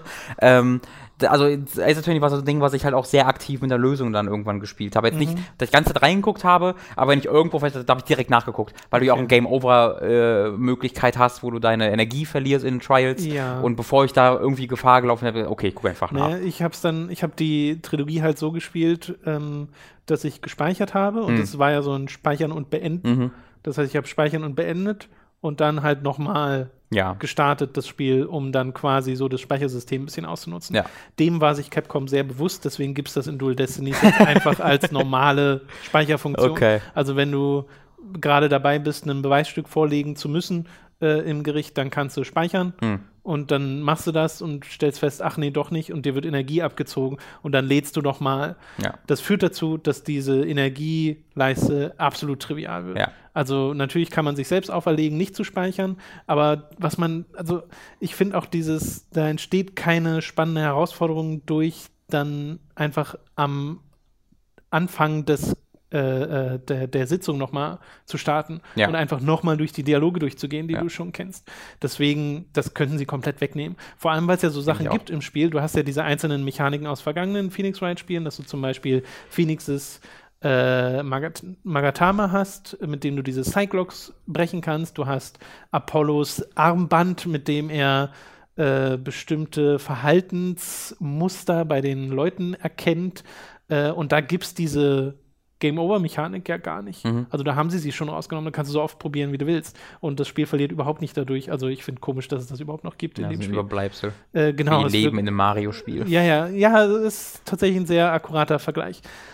Ansonsten äh, mit zunehmendem Spielverlauf gerade der äh, vierte und der letzte Fall ist eigentlich zusammen ein großer, den fand ich richtig, richtig toll mein Gott, also hat wieder dazu geführt, dass Dual Destinies doch mit oben mitspielt bei den Phoenix Wright Spielen. Das ist das aktuellste, oder? Nee, ist es nicht. Nee. Spirit of Justice ist das ah, aktuellste, okay. das 2016, glaube ich, rauskam. Dani hat die alle gespielt und sie meinte, äh, Spirit of Justice findet sie noch mal besser, glaube ich, sogar mhm. als Dual Destinies. Ähm, Dual Destinies hat halt so den, ich glaube, zweiten oder dritten Fall, der wirklich oder beide waren es, glaube ich, sogar, die, die ich nur so okay fand. Mhm. Der dritte Fall wird zum Ende hin richtig toll. Also da passieren so ein paar Twists, die ich richtig gut fand. Und die Inszenierung ist halt wirklich, wirklich toll von mhm. dem Spiel. Ist ja jetzt alles dreidimensional zum ersten Mal gewesen bei Dual Destinies, äh, wo ich befürchtete, dass sehr viel Persönlichkeit verloren geht. Hat sich nicht so ganz bewahrheitet. Die Animationen sind wirklich immer noch toll. Ich finde insgesamt, dass die Sprite-Arbeit aus Apollo Justice, glaube ich, immer noch einen Ticken besser. Äh, weil das irgendwie prägnanter ist, wenn alles auf sehr wenige Animationsstufen reduziert werden muss, mhm. äh, weil das ja aus einer technischen Limitierung entstanden ist. Und hier können sie jetzt ein bisschen ausführlicher sein, was dazu führt, dass gerade die äh, finalen Momente, wo derjenige, den du gerade überführst, zusammenbricht. Mhm die sind super toll. Sehr also gut. da holen sie teilweise wirklich alles raus, was sie können, so aus diesen äh, kleinen 3D-Animationen. Das ist super, super lustig. Generell wieder extrem charmante Charaktere. Ich mag Athena Sykes sehr gern, ist ein neuer Charakter. Zum ersten Mal eine Anwältin, die du tatsächlich auch selbst spielst. Äh, und sie ist richtig sympathisch und passt super in diesen Cast mit rein. Generell finde ich total toll, wie sich der Cast erweitert hat mit Apollo Justice äh, mit Athena jetzt, mit Trucy aus den äh, vorherigen Teilen. Das sind sehr, sehr sympathische Charaktere, die mir inzwischen sehr ans Herz gewachsen sind. Und du merkst halt auch so ein bisschen, ne, äh, Phoenix Wright ist halt ein bisschen älter geworden. Und er reagiert auch ein bisschen älter. Und Apollo Justice übernimmt eher so diese Rolle des Jüngeren, wobei der ja jetzt auch wächst. Ne? In Apollo Justice, im Spiel Apollo Justice, war er noch sehr so dieses, okay, ich bin jetzt quasi Phoenix Wright. Äh, und jetzt wird er mehr sein eigener Charakter mhm. und das äh, mag ich auch sehr gern. Und wieder absolut skurrile Situation. Ich spiele gerade den DLC mhm. von Dual Destiny. Es gibt mhm. einen DLC-Fall. Äh, und da verrate ich einfach mal nur die Prämisse. Die Prämisse ist, dass man ein Killerwahl verteidigt. Das ist das, okay, ja. Ja, also der wird. Mein Name ist halt einfach nicht praktisch, muss man einfach mal zugeben. Killerwahl, ja, ja. Der wird da beschuldigt des Mordes und man glaubt, er war es nicht und da bin ich mal gespannt, wo das noch äh, drauf hinausläuft. Äh, und auch sehr prägnantes, aber nicht übertriebenes Zurückkehren alter Figuren. Da bin ich echt erstaunt, wie sehr sich Dual Destiny zurückhält nicht zu sagen, okay, wir holen jetzt all diesen Fanservice raus, mhm. sondern nein, wir holen ein, zwei Figuren, die du aus der Vergangenheit kennst und setzen die dann an Schlüsselstellen ein und übertreiben es aber auch nicht, äh, habe ich Respekt vor. Nochmal die Chance nutzen, um den Film zu empfehlen, weil er so gut ist. Oh ja, der Film sei empfohlen, der behandelt den ersten äh, Phoenix Wright. Mhm. Äh, der ist super gut. Ja. Ähm, hab leider den Regisseurnamen vergessen. Äh, das ist natürlich Ta Takeshi Kojima. okay. Das ist Takeshi Kojima. Ich, hab, ich, weiß, ich weiß auch, wer es ist, aber es ich ist ein Name, wenn man den hört, dann weiß ja, ja. man sofort wieder Bescheid, aber Ich würde auch mal empfehlen, das ist mir, habe ich letzte Woche entdeckt, es gibt einen, ähm, eine YouTube-Serie, wo ein Anwalt so Serien äh, bewertet. So, ja, das habe ich auch gesehen. Und der hat mal die erste Folge vom Ace Attorney Anime Anime, bewertet, nach wie akkurat das nach anwaltlichen Vorgaben ja, ja. ist. Und das war sehr amüsant. Natürlich nach amerikanischen. Ja, ja, genau. Das basiert ja eigentlich auf dem japanischen System, was in der Lokalisierung ein bisschen umgeändert wurde. Aber genau, aber der ist halt sehr, sehr gut drauf. Das ist sehr lustig, dieses Video, ja. fand ich. Ähm, ihr hattet nur, dass er hat den ersten Teil bei Super Kreuzburg gespielt, oder? Ja, genau. Ich genau. meine, das. Bei den werde ich, weil ich, ich, es kommt ja demnächst die, die Trilogie auf der Switch raus. Ja. Und ich habe ja nur zweieinhalb Teile gespielt oder sagen wir mal zweieinviertel.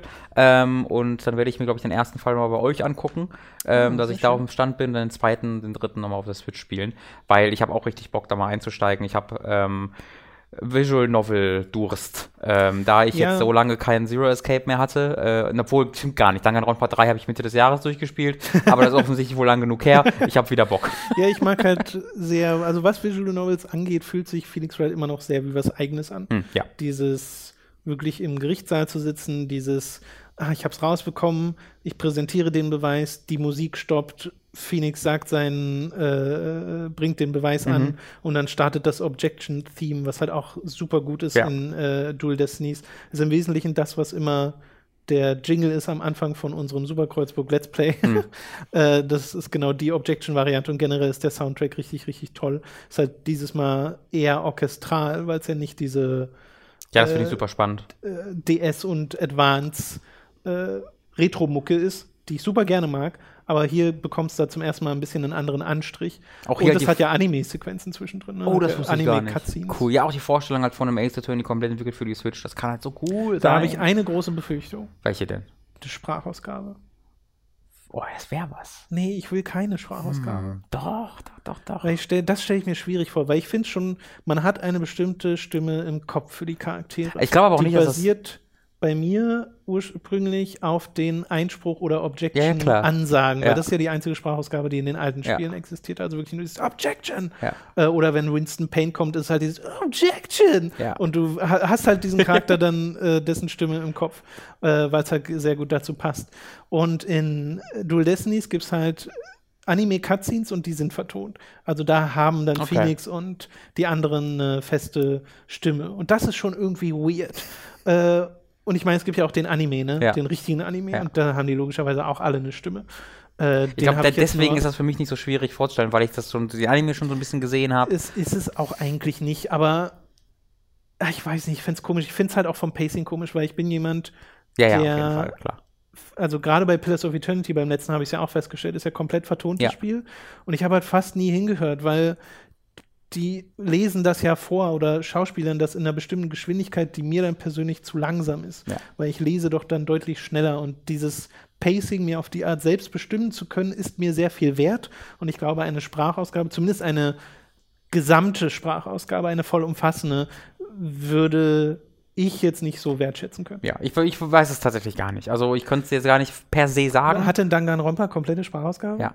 Komplett. Ja, es ist ein bisschen, ja, ja, ja. Oder gibt es einen Erzähler, oder? Ah, Danganronpa ist weird, weil das hat dieses Ding, wir haben eine komplette Sprachausgabe manchmal, aber dann gibt es auch diese Momente, viele Momente, wo sie einfach nur, hey, und das mag ich. Weißt du, wo sie einfach diese fünf Sätze haben, positiv, negativ, neutral, wo sie dann ähm, das nicht vorlesen, was da steht, ja. sondern einfach nur, es ist quasi, also die Trials sind komplett ähm, äh, eingesprochen und das dazwischen ist oftmals äh, nicht, sondern hat nur diese kurzen Kommentare. Okay. deswegen habe ich das ja auf dann Japanisch lieber gespielt, weil ich es auf Englisch immer komisch finde, wenn, wenn die immer diese kurzen Sätze sagen, ja, die ja. nicht zu dem passen, was da steht und das sich dann nach den zehnten Minuten wiederholt. Das finde ich dann im Japanischen erträglicher. Ganz abgesehen davon ist die Sprachausgabe einfach besser im Japanischen. Okay. Äh, wir haben übrigens bei den News vergessen, oder ich habe das viel mehr vergessen, äh, die haben vom, äh, formell äh, das vierte, eines dieser Spiele angekündigt, was was von den Machern von äh, oh, Zero Escape und äh, Ever 17 und Danganronpa kommt, deren eines Killing Game Spiel, was ein traditionelles ja auch Visual Novel ist, ja. ähm, wo, wo, obwohl es wohl auch so ein paar Adventure-Elemente haben soll, aber das hatte Danganronpa ja auch bereits.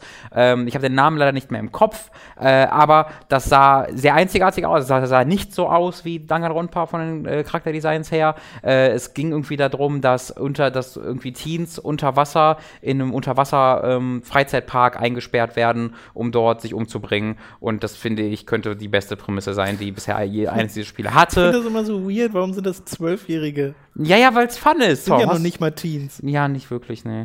Aber naja, sind halt so fast Teens und Kinder sind ja auch hassenswert oft. okay, alles ja, klar.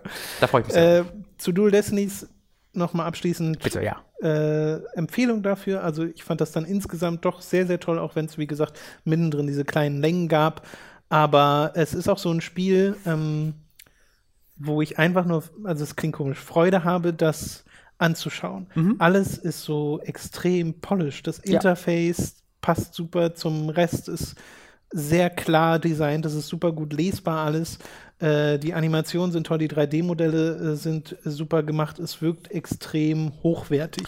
Wholesome ist es auch. Ja, das auch. Hochwertig wholesome. Genau, das ist doch eine schöne Beschreibung für Phoenix Wright.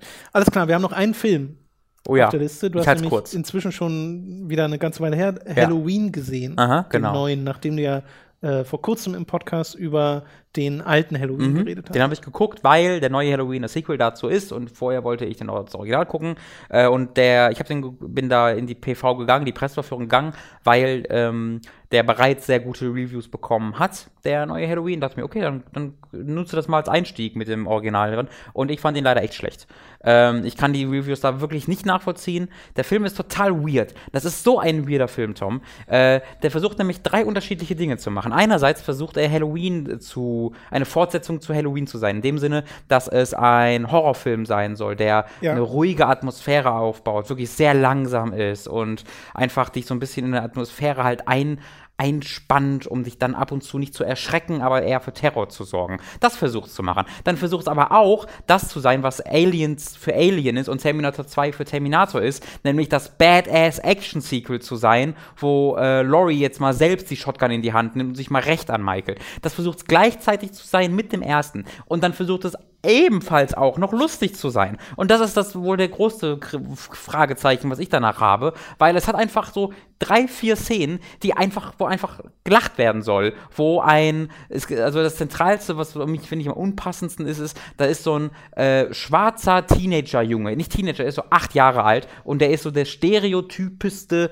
Schwarze, den du dir vorstellen kannst, wie er redet, so, well, Motherfucker, well. und der soll dann einfach lustig der sein. Ist acht. Ja, wirklich, der ist okay. acht. Äh, ich weiß nicht, ob es rassistisch ist, womöglich, kann ich jetzt nicht ganz beurteilen, aber er ist so ein ganz stereotyper äh, Schwarzer, wie man sich den vorstellen würde in Deutschland, wenn man sagt, ein schwarzer Afroamerikaner, nur dass der halt acht ist und der reagiert dann halt lustig darauf, dass Michael Myers da ist, weißt du? Und so, oh, fuck this, so nach dem Motto. Und dann lachen halt alle. Ich dachte mir so, das ist schon irgendwie ein bisschen lustig, aber was, aber warum soll ich denn lachen in diesem Film? Weil das halt so total die, die Atmosphäre auf, auflöst. Ähm, und diese drei Dinge treffen dann so aufeinander und der Film weiß nie, was er da sein will. Der ist, will wieder gruselig sein, ist er aber nicht, weil ich gerade erst vor fünf Minuten einer coolen Actionsequenz zugeguckt habe oder einer lustigen mhm. Sequenz. Und dann will er aber auch äh, ernst und, und badass sein. Das funktioniert aber nicht, weil dafür dann wieder zu lustig sein will.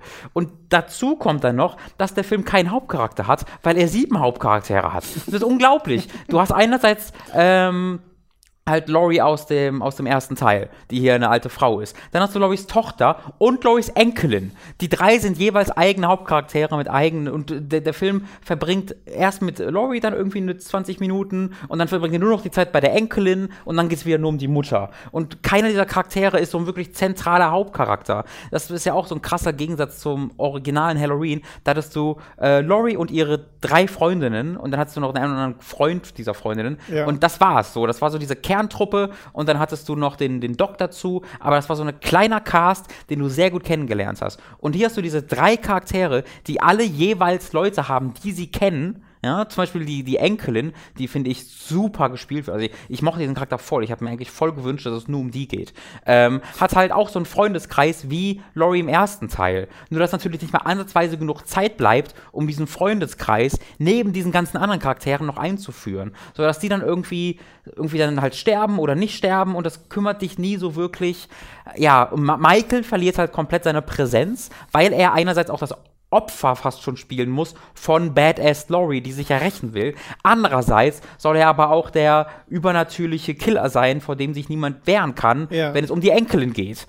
Es ist total, der Film weiß überhaupt gar nicht, was er sein will, ist all over the place. Offensichtlich kommt es gut an, ich kann es nicht nachvollziehen, hat mir gar nicht gefallen, leider.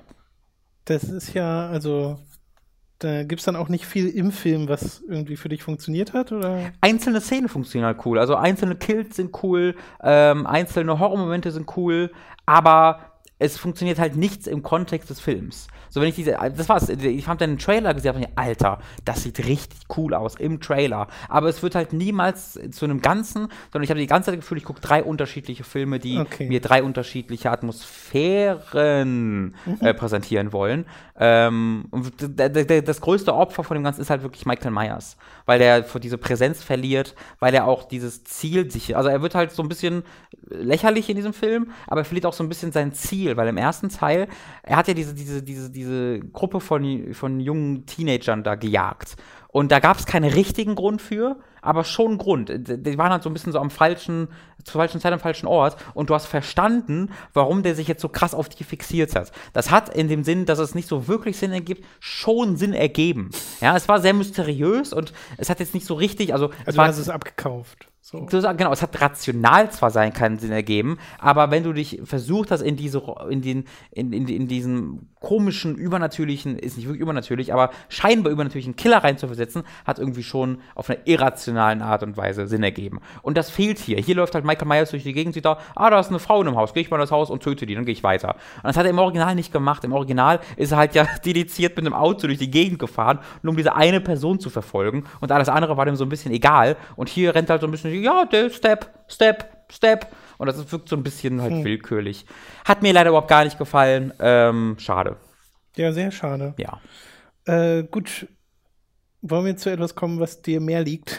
bitte, bitte, bitte. Wir kommen zu Robins famosem Formel 1 Fest. Du hast bereits vorweggenommen, dass es mir sehr liegt, ist vielleicht gar nicht so richtig. Ja, Formel 1 generell. Generell liegt mir sehr. Das vorletzte Rennen habe ich ja verpasst, tatsächlich, habe ich ja nachgeholt, war langweilig. Dieses Rennen, also die WM ist leider vorbei, ist das Problem an der Sache. Weil, Hem weil Verstappen, nein, das war zweimal der falsche Name, Vettel habe ich gesucht. weil Vettel es auch in diesem Rennen in Japan, in Suzuka dieses Mal hingekommen hat, alles zu verkacken. Das macht also entweder Ferrari oder Vettel oder beide schaffen es jetzt wirklich seit drei Monaten, seit, weiß nicht, acht Rennen oder so, dediziert jedes Rennen zu verkacken. Und es ist unglaublich. Du hast einerseits die Qualifikation, da hatte, äh, da hat es immer so ein bisschen geregnet. So. Und wenn es regnet, musst du ja einen Reifen draufziehen. Das war sehr spannend, weil es war immer so die Grenze zwischen, ah, mhm. Trockenreifen, Intermediates, was ziehen wir an? Und als dann die letzte Qualifikationsphase losging, haben alle sich gedacht, okay, ist Zeit für Trockenreifen. Bis auf Ferrari die dachten, ah, jetzt Zeit für Intermediates und war halt dumm. Deswegen mussten die dann nochmal in die Box fahren und ja. dann hat, also das war der Ferrari-Fehler. Und dann hatte Vettel nur eine Chance quasi, weil nur eine Runde trocken genug war, eine gute Runde hinzulegen. Und in der Runde hat er sich dann gedreht und wurde dann Neunter. Das heißt, du hast einerseits Ferrari, die es verkacken, und dann auch wieder Vettel, der es verkackt. Und dann kommt das Rennen und Vettel muss dann als Neunter starten, während Hamilton natürlich als Erster startet. Und dann fährt Vettel die ersten Runden super Rennen, fährt innerhalb von, weiß ich nicht, sechs Runden auf den, ich glaube, vierten Platz vor hinter Verstappen. War richtig gut, weil in Suzuka ist es nicht so mega einfach zu überholen. Und dann versucht er es mit so einem Hauruck-Manöver an Verstappen zu überholen, wo der es offensichtlich nicht geschafft hätte, fährt stattdessen Verstappen rein, dreht sich, letzter. Und denke halt, ey Vettel, was, was ist denn mit dir los? Du bist viermaliger Weltmeister, du kannst das richtig gut mit dem Auto fahren, aber seit ein paar Monaten macht der nur so einen Blödsinn. Und da hat er natürlich, der ist Verstappen schuld, der hätte mehr Platz lassen müssen, ist aber Schwachsinn. Also das war komplett äh, Vettels Verantwortung, was auch doppelt dumm war, weil zu diesem Zeitpunkt im Rennen Verstappen schon eine 5-Sekunden-Strafe bekommen hat, weil er an einer Stelle was wirklich Dummes gemacht hat tatsächlich, hat er eine 5-Sekunden-Strafe bekommen und Vettel hätte einfach nur warten müssen, bis er in die Box fährt, 5 Sekunden da stehen bleibt und dann wäre er vorbei gewesen, wäre auf dem dritten Platz gewesen. Der wäre auch so nicht an Hamilton vorbeigekommen, aber hätte zumindest dann die, den Schaden begrenzen können. Was im Endeffekt auch nicht viel mehr gebracht hätte, weil wir, ich glaube, wir haben noch vier oder fünf Rennen und der hat jetzt, glaube ich, mhm. 60 oder 64 Punkte Abstand. Das ist durch. Der kann bereits im nächsten Rennen, kann äh, Hamilton auch rechnerisch Weltmeister werden. Und wenn ich mir angucke, wie Vettel und Ferrari fahren, wird er das wahrscheinlich auch. Äh, und solche Aktionen sind halt einfach so oft passiert in dieser Saison, das kann ich mir echt nicht erklären. Das ist eigentlich nicht der Vettel, den, der, der, der, eigentlich mal war, der sehr zuverlässig war. Ähm, ja, und das macht halt die WM gerade sehr blöd, weil Mercedes macht Stallorder und lässt dann Hamilton immer schön vorfahren, damit er die meisten Punkte bekommt. Ferrari kann nicht mithalten, Red Bull kann nicht mithalten, deswegen fahren die so vorne rum. Und deswegen ist die WM dann jetzt leider Gottes vorbei und äh, ich gucke dann jetzt schon mit einem Auge eher so auf das nächste Jahr. Okay. Ja. Und dann findest du es auch nicht so spannend, wenn es um die Folgeplätze geht? Schon, also doch schon. Also das, das Rennen gucken an sich macht mir immer noch Spaß, auf jeden Fall. Okay. Ähm, aber es äh, ist halt einfach schade. Weißt du, es ist einfach schade, dass du ein Team hast, was eigentlich ein konkurrenzfähiges Auto hast und einen Fahrer hast, der konkurrenzfähig ist, aber das dann immer verkacken. Und obwohl mir der Rest des Feldes immer noch Spaß macht und das Rennen war auch gar nicht so schlecht, also da wurde viel überholt und hat man viel zu gucken gehabt und es hat mich auch gut unterhalten, aber ist, also du hast immer diese Frustration im Hintergrund. Weißt du, du hast immer diesen Frustmoment, wo du denkst, du kannst das doch, was soll das denn? Ähm, und das überwiegt dann eher, weißt du? Hm. Ja. Ja, schade. Ja, wirklich ist ja dann wirklich so ein bisschen ein Teil der Begeisterung raus jetzt erstmal. Ne? Es war halt eine super spannende WM, das ja. muss man wirklich dazu sagen. Bis und hierhin. Die bis, bis vor zwei bis Wochen, vor zwei Wochen, Wochen okay. drei Wochen, wo es einfach Vettel und Ferrari kontinuierlich ja, ja, nicht gebacken bekommen. Das ist sehr schade. Nun, gut. Dann äh, war das doch eine ernüchternde Ausgabe von Robins famosen Formel 1 Fest. Oh, oh habe ich gedreht. Aber wir reden dann schon noch über die nächsten Rennen. Ja, na, selbstverständlich, okay. Tom. Ich wollte gerade sagen. Die Rennen können ja auch wieder total spektakulär werden, weil jetzt habe ich ja, ja. jetzt habe ich nicht mehr diese Erwartungshaltung. Jetzt, der, der, der Zug ist abgefahren, so, Hamilton soll jetzt nochmal Weltmeister Vielleicht werden. die anderen Fahrer jetzt auch nicht mehr. Jetzt gibt's. ja, jetzt rasten sie wieder mal ein bisschen aus. Das ja. kann natürlich gut passieren. Also der Zug ist abgefahren und äh, jetzt kann ich die Rennen, jetzt werde ich die einfach wieder für sich genießen und nicht wegen okay. dem, was da vorne passiert. Gut, äh, ihr könnt unsere Community genießen, sagt man das so? Keine Ahnung, ihr könnt auf jeden Fall im also, Forum vorbeischauen. Nur, nur mit Consent bitte. ihr könnt auf jeden Fall im Forum vorbeischauen und äh, auch im äh, Discord äh, ist alles verlinkt in der Beschreibung. Ansonsten sei patreon.com slash hooked nochmal erwähnt, ab 5 Dollar bzw. Euro pro Monat erhaltet ihr da bereits Zugriff auf alle exklusiven Inhalte oder alternativ geht ihr auf steady, äh, äh steadyhq.com de slash hooked ist es, glaube ich. Der Link ist aber sowieso in der Beschreibung. Und da könnt ihr dann nämlich auch mit, ähm, mit Lastschriftverfahren bezahlen, falls ihr PayPal oder Kreditkarte nicht entweder zur Verfügung habt oder einfach nicht so sehr mögt. Äh, welches von beiden ihr wählt, ist uns egal, bringt uns beides ungefähr genauso viel. Deswegen müsst ihr euch da keine Gedanken machen. Macht einfach, nehmt einfach das, was euch am meisten liegt. Ab äh, 10 Dollar bzw. Euro werdet ihr zu einem Feedbacker und werdet äh, mit euren Fragen garantiert im nächsten nächsten Feedback-Podcast äh, drankommen. Der letzte ist jetzt wieder eine Weile her, da kommt also demnächst dann wieder einer. Da mache ich dann aber auch einen Post auf beiden Plattformen, wo ich zu Fragen aufrufe. Äh, die müsst ihr also jetzt nicht zwingend jetzt schon stellen, sondern könnt ihr bis dahin warten. Ansonsten schaue ich aber auch unter dem letzten Podcast. Und ab 25 Dollar pro Monat bzw. Euro werdet ihr zum Podcast-Produzenten und werdet namentlich erwähnt. Wir bedanken uns jetzt nämlich bei folgenden Podcast-Produzenten.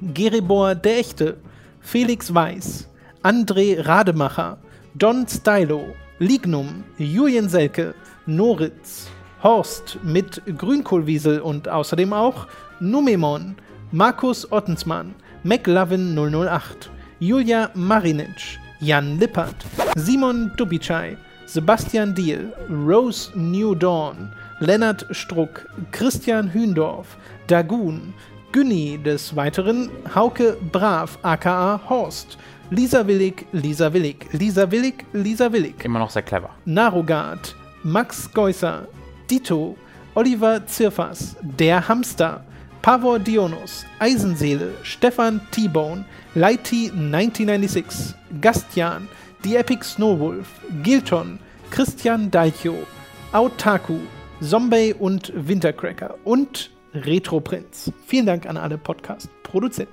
Ihr seid kleine Schätze, seid ihr. So kleine das, goldene Schätze, literally, weil ihr uns Geld gebt. Das hat sehr viel Spaß gemacht, Robin. Das war mal wieder ein äh, zweistündiger langer Podcast. Wir hören uns dann einfach nächste Woche wieder. Yes. mal sehen, was bis dahin alles passiert. Ja, genau. Es sollte zumindest in den nächsten Wochen wieder die gewohnten Bahnen gehen mit Streams und Podcasts und so. Genau, da steht genau, erstmal genau, nichts mehr so groß an. Sollte passen. Mal gucken. Also mein nächster geplanter Urlaub. Was war denn das für ein Geräusch gerade? Da hat jemand einen Tisch über so, einen Boden okay. geschoben. Äh, das habt ihr wahrscheinlich gar nicht gehört. Mein nächster geplanter Urlaub ist auch erst wieder zur Weihnachtszeit. ja, Also- same. Ich mal gucken, ich bin ja immer noch, also ich habe immer noch meine Erkältung geplant. Die ja seit zwei Monaten habe ich, ja, seit zwei Monaten habe ich so leichte, leichte Halsschmerzen und in zwei Monaten bin ich in dem Stadium, den du einen Tag bevor du erkältet wirst. Und das irritiert mich. Und ich denke mir, Erkältung, jetzt mach den Scheiß endlich mal. Und dann ist, ist die Sache durch. Wir haben, wir haben so einen äh, Hustensaft gefunden, der so extrem wirksam war. Das war wirklich so genommen und schon ein paar Stunden später war es besser. Vielleicht musst du den auch nur einmal nehmen und dann ist das so rausgespült. Oh krass, ne, vielleicht löst ihr die Blockade, dass die Erkältung dann kommt. Deswegen wird es dann wird es literally Hustensaft, weil es dadurch huste. Meinst mein, du, das ist so ein. Das so wäre mir mittlerweile auch lieb, ja. Das ich will wäre das eine einfach sehr erledigt komische. Krankheit. Halt. Ansonsten, falls das wirklich nicht weggeht, geh mal zum Arzt. Nee, es ist ja nicht so schlimm, es ist nur so am ja, trotzdem. Ein bisschen ist ist mein Herz ist ja mm, mm.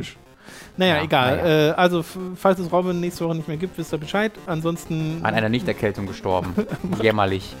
sehen wir uns im nächsten äh, Stream oder hören uns halt im nächsten Podcast. Tschö. Bis dahin. Tschüss.